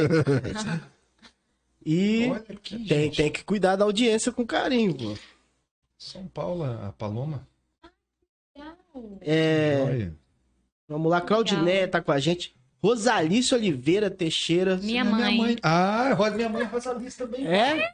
Você tá brincando. Ah, viu? Olha os príncipes dos É a mãe, é igual. príncipes pregadores aí, ó. Chamam ela de Tuca, mas o nome dela é Rosalice de Oliveira Teixeira. Tá a gente. Gente, da Rosa Alice com Z ainda. Da minha mãe. Ah, e foi a Priscila que você queria saber? Eu Não sei se você viu, Priscila que falou pra você trocar de lugar com a Flávia. Ah, foi a Priscila, Pronto, né? tá dedurada. Igreja Presbiteriana de Itaperuna, um depoimento aqui. Essa turma dessa semana no podcast é realmente de peso. Pileto, Flávia e Inessa. Mostra a potência que é a Igreja Presbiteriana em Itaperuna. Ih, Ih, rapaz. Pegou. Ó, o Wi-Fi ainda não caiu, não, né, mano? Tá, tá aguentando ainda, né? Mas É que tá segurando. É só a graça misericórdia. Miriam Paula, boa noite. É nova por aqui, cara. Seja bem-vinda, Miriam. um abraço, Miriam. É, Neri Gomes tá aqui com a Dona Neri, gente. Manda um abraço pra ela aí. Neri, Gente Neri, feliz. é? Tá da Vinhosa. Da Vinhosa? Poxa. Magela Play é o Thiago, cara, podcast cristão lá de São Paulo. Tá aqui com a gente também? Caramba, Que legal. fera demais. É, é, sempre esqueço a cidade. Mas acho que é, é, negócio, é, a, é a cidade da aviação, eu gravei isso. É. É... Tá aqui também o presidente da Peruna, Aline Cret...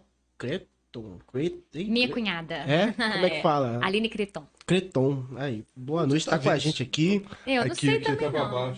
Marlon Hipólito, da, da Igreja Preta. Vida devocional não é ser sentimental, é uma firme decisão de se aproximar mais de Deus, fruto da clareza de reconhecer que não dá para viver longe dele. É, Ronaldo Tex, o Ed Teixeira, esse aqui. Boa noite, muito bom. É novo também aqui, cara. Tá com a gente. Ou não tinha visto ainda. Solange Peixoto tá com a gente também. Boa noite. Minha tia. Valdes, pergunta pro Brunão quantas camisas dessas ele tem. É sua tia, Solange? Aham. Manda um beijo pra ela aí, ó. Beijão, tia. Aí, ó. O Valdes, qu- pergunta pro Brunão quantas camisas dessa ele tem. É uma só, Brunão. é uma só, Valdes. Deixa aí, deixa aí. Deixa aí. Ou se já faz parte do corpo. O pequenino é brabo. pô. Isso que é vestir a camisa de um projeto. Ele não é fácil, não, cara. Maria do Carmo Fernandes tá com a gente aqui, Nossa, cara. pulou um aí, cara. Quem é esse aí? É o a Hudson Music House, cara. Muito bom, a vontade de Deus. Será que ela é de Campos? Vocês estão no Face, gente? Tá, não, no YouTube. No YouTube. E a Tá no YouTube. diz, é. No YouTube. Mas o meu acho que não tá. Ah, tia Isa com a gente, boa noite. Tia Neia, boa noite. Flávia, uma mulher virtuosa, sábia, abençoada, uma discípula de Jesus Cristo. Amém. Que Amém. aqui, Tia Neia é fantástica, cara. Boa noite, Fileto. Uma benção. Tem Oi. pra você também, Fileto. É. Um discípulo de Jesus Cristo. Deus tem usado de maneira tremenda. Louvado seja Deus por essas vidas. Amém. Amém. é pura injeção de ânimo. Ela é. Ela sempre. Sempre manda mensagem encorajando. Pri, minha avó faleceu aos 98. Ela deixou um legado lindo. A imagem que tenho dela é de sempre estar lendo a Bíblia e orando. Quando ela ficou no CTI, recitava vários textos bíblicos de cor, especialmente Salmos. Legal. É, Juliana Ribeiro tá aqui também, né? Linda esposa. É, linda esposa, o Otávio tá falando. É. Pra o Otávio aí é sensacional, Por cara. isso que ele é li- um lindo gordo. É gordo lindo. Isso, pá. Isso sem ter ido nunca da escola. A Priscila falou que a avó dela lia. O Dorival citou isso uma vez, cara, que um rapaz aprendeu a ler a Bíblia. É, eu sou. Não, aprendeu a ler através da leitura. Perto da Bíblia. Caraca, que É a linguagem mais difícil ainda, lá que a gente fala. É. Isa Alexandre. Inter... Ah, não, calma aí. Vida devocional. Consultório grande, psicologia. É, Priscila Carvalho aí, depois vem o Valdes. Vida devocional é como estar no consultório do grande psicólogo Jesus, no seu divã, ouvindo e quando é necessário, falando. Olha que legal. Muito bom. Muito bom, cara.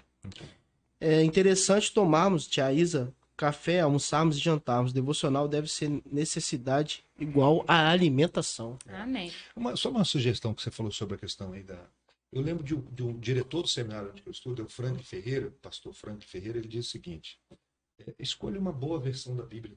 É. Sim. Talvez, talvez duas versões, uma, uma, uma linguagem mais contemporânea, Uhum. Sim. porque isso ajuda também a gente, né? Você vai ler o texto, é, dependendo da linguagem, vai te ajudar no entendimento ali.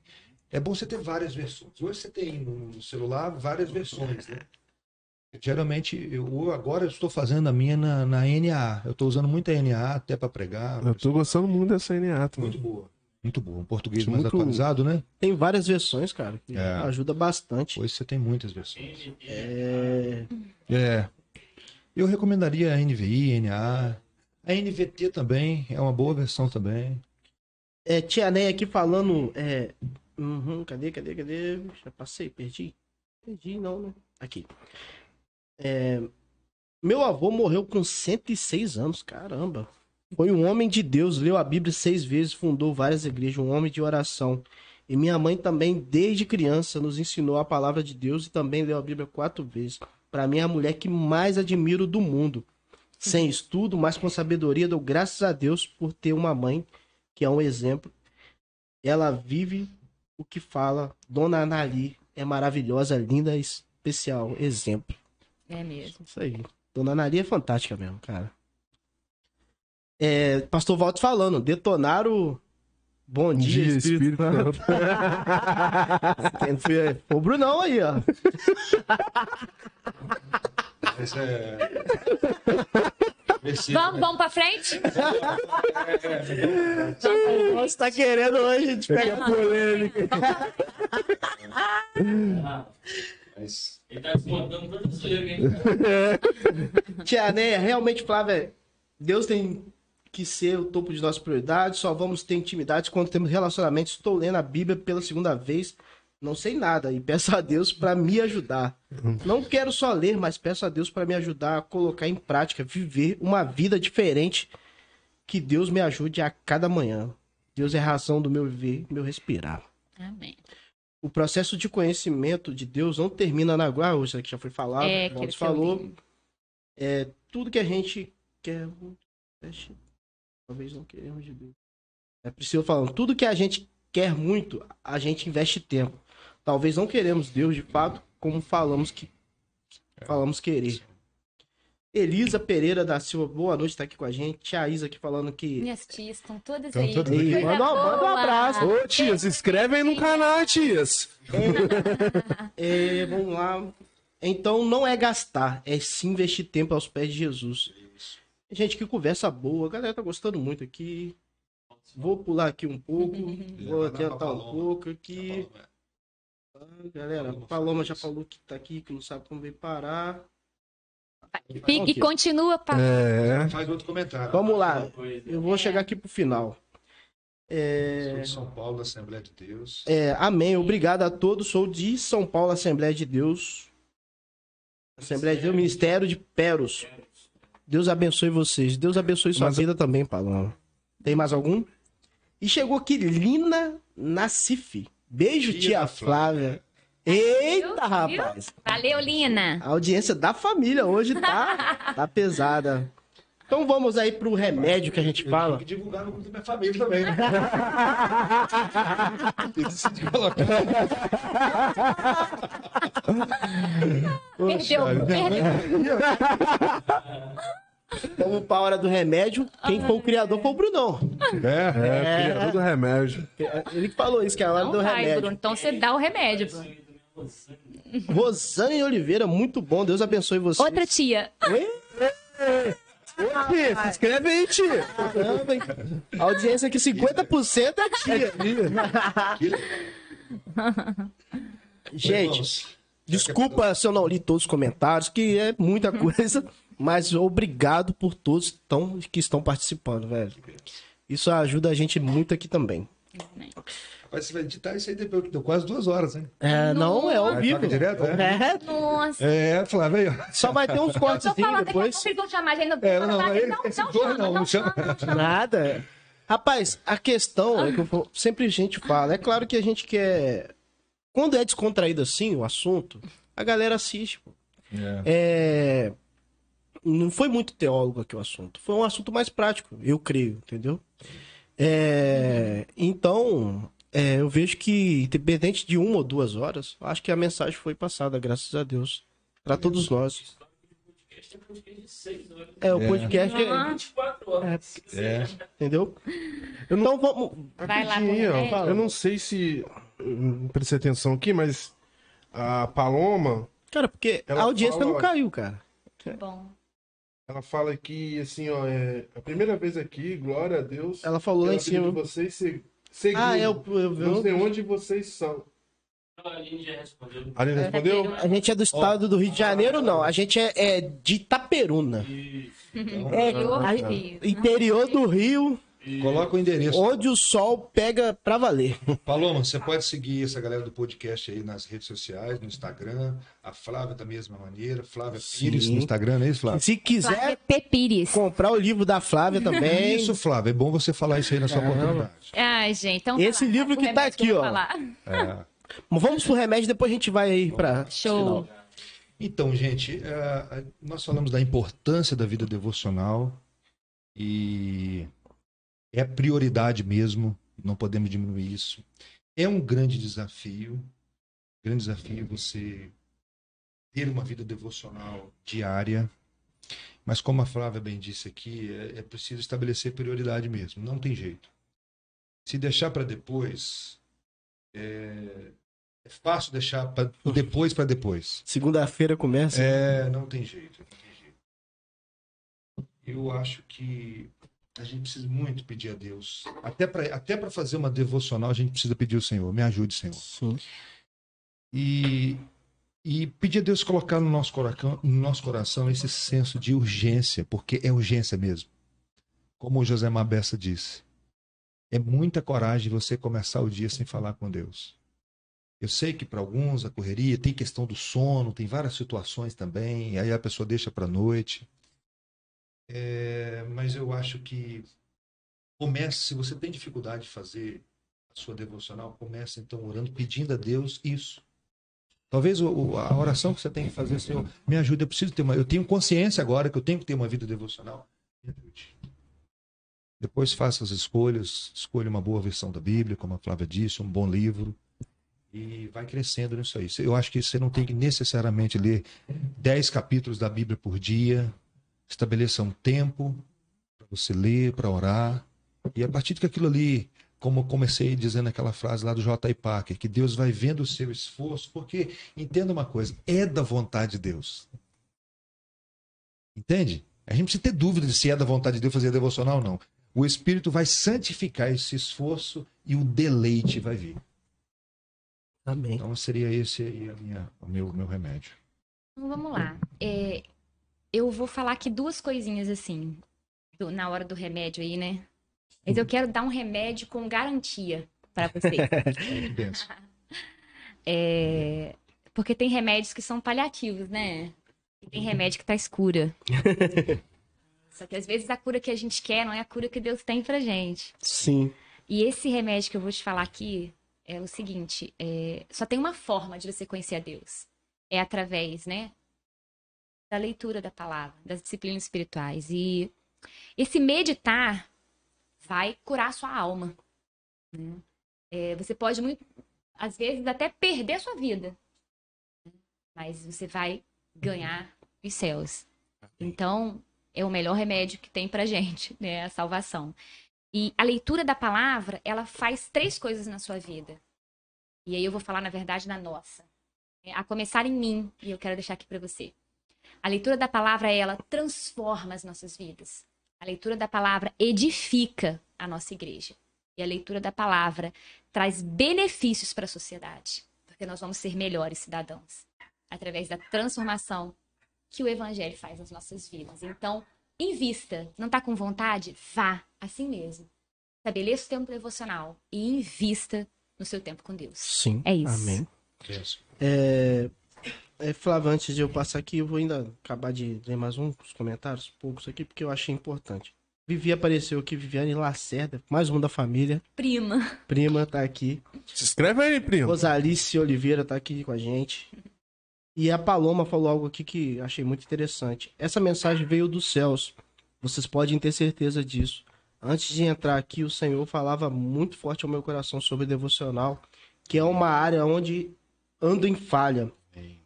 Deus não faz nada por acaso. Amém. E, Paloma, de fato a gente está aqui trazendo um assunto, a gente é pecador e necessita dessa devocional também, como você. Eu falo mais por mim que eu também ando em falha nessa devocional. E esse assunto de hoje falou também muito ao meu coração, especialmente. E que Deus também te abençoe nessa, nessa noite também. Amém. E Também, quem? o Ivan, tá certo? Ivan. Tem uma. Meu tio. Ivan Lacerda. Ô, tio, se inscreve aí, tio. É, Família, essa família tá compartilhando. Rapaz, nós temos... eu tenho certeza, nós chegamos 400.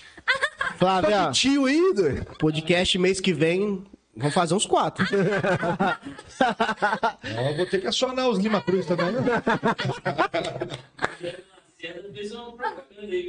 Ah, é Viviane Lacerda.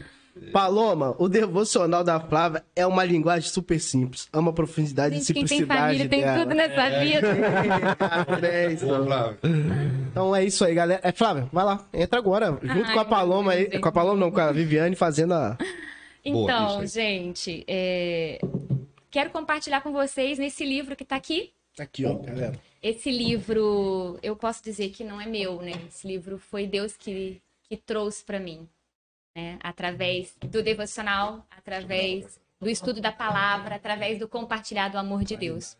É um livro simples, de linguagem acessível, mas é um livro que vai falar profundamente ao seu coração, porque falou comigo primeiro, tratou a minha vida. E ele vai falar para você do Deus que é digno da sua confiança. Então, confie, caminhe com Deus.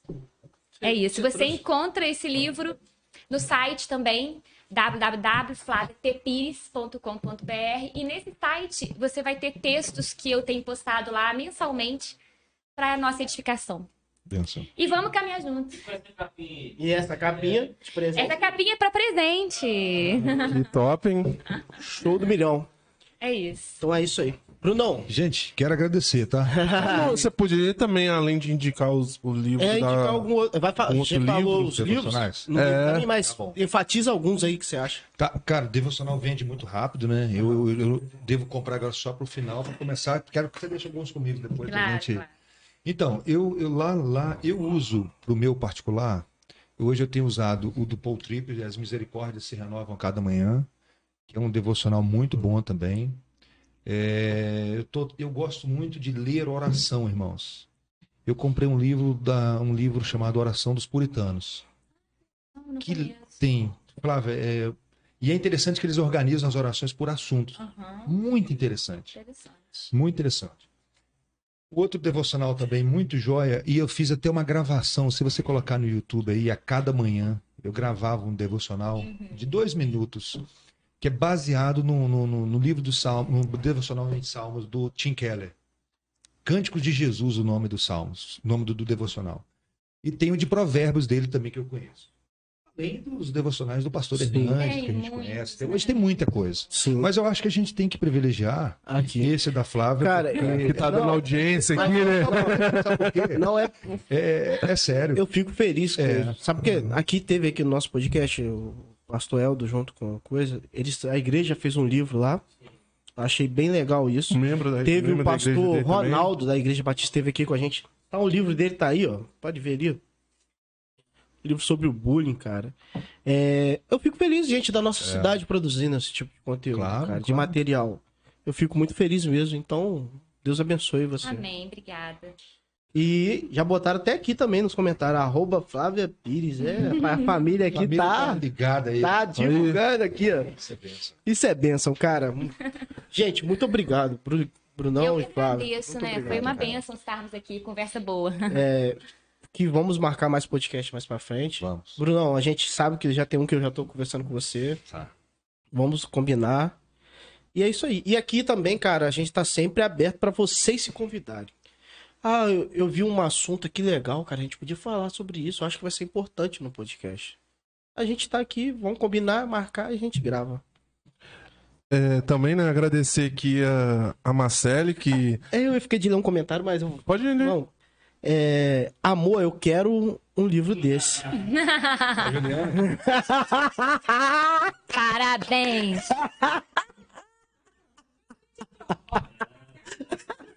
Foi a Juliana, né? Foi a Juliana, né? Ju- Juliana de quem? Eu tenho que falar de minha lista.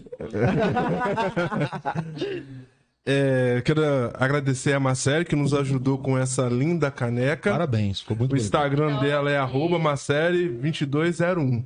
Caramba. Ó, o trabalho dela é muito bom. A gente, eu e a esposa são fãs do trabalho dela. Tem um monte de caneca. pô.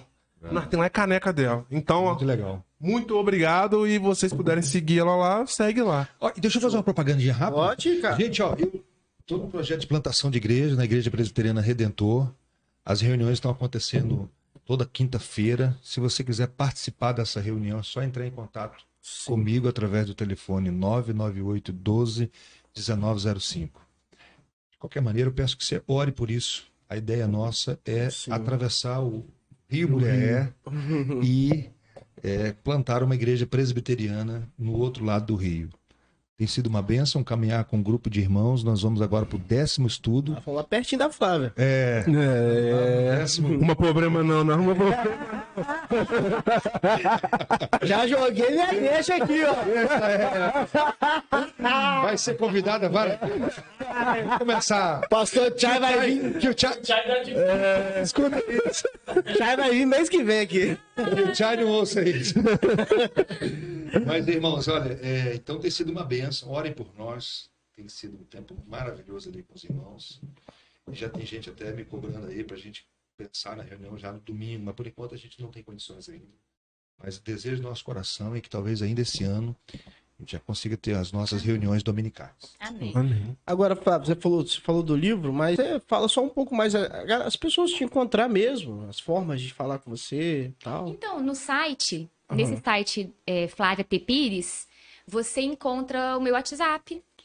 Você encontra textos que a gente está compartilhando mensalmente.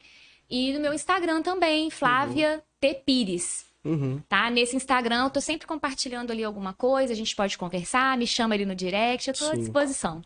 É, galera, no, no link, na descrição, eu vou botar os links. Eu vou pedir a Flávia depois, do site, tudo. Eu vou botar tudo aí pra Show. achar ela aí. Achar também sobre a nossa igreja, o nosso canal da Igreja do Redentor. Vou botar lá pra você conhecer um pouquinho sobre a gente. o nosso Entendeu? Show. Negão, alguma coisa pra falar? Fechar? Não, isso aí mesmo, né? Isso aí. Agradecer a galera que tá aí nos assistindo, se inscreve no canal, deixa o like, compartilha pra muita gente. E é isso aí. Valeu, tenha uma boa noite. Deus abençoe e continue orando pela gente. Benção. Isso aí.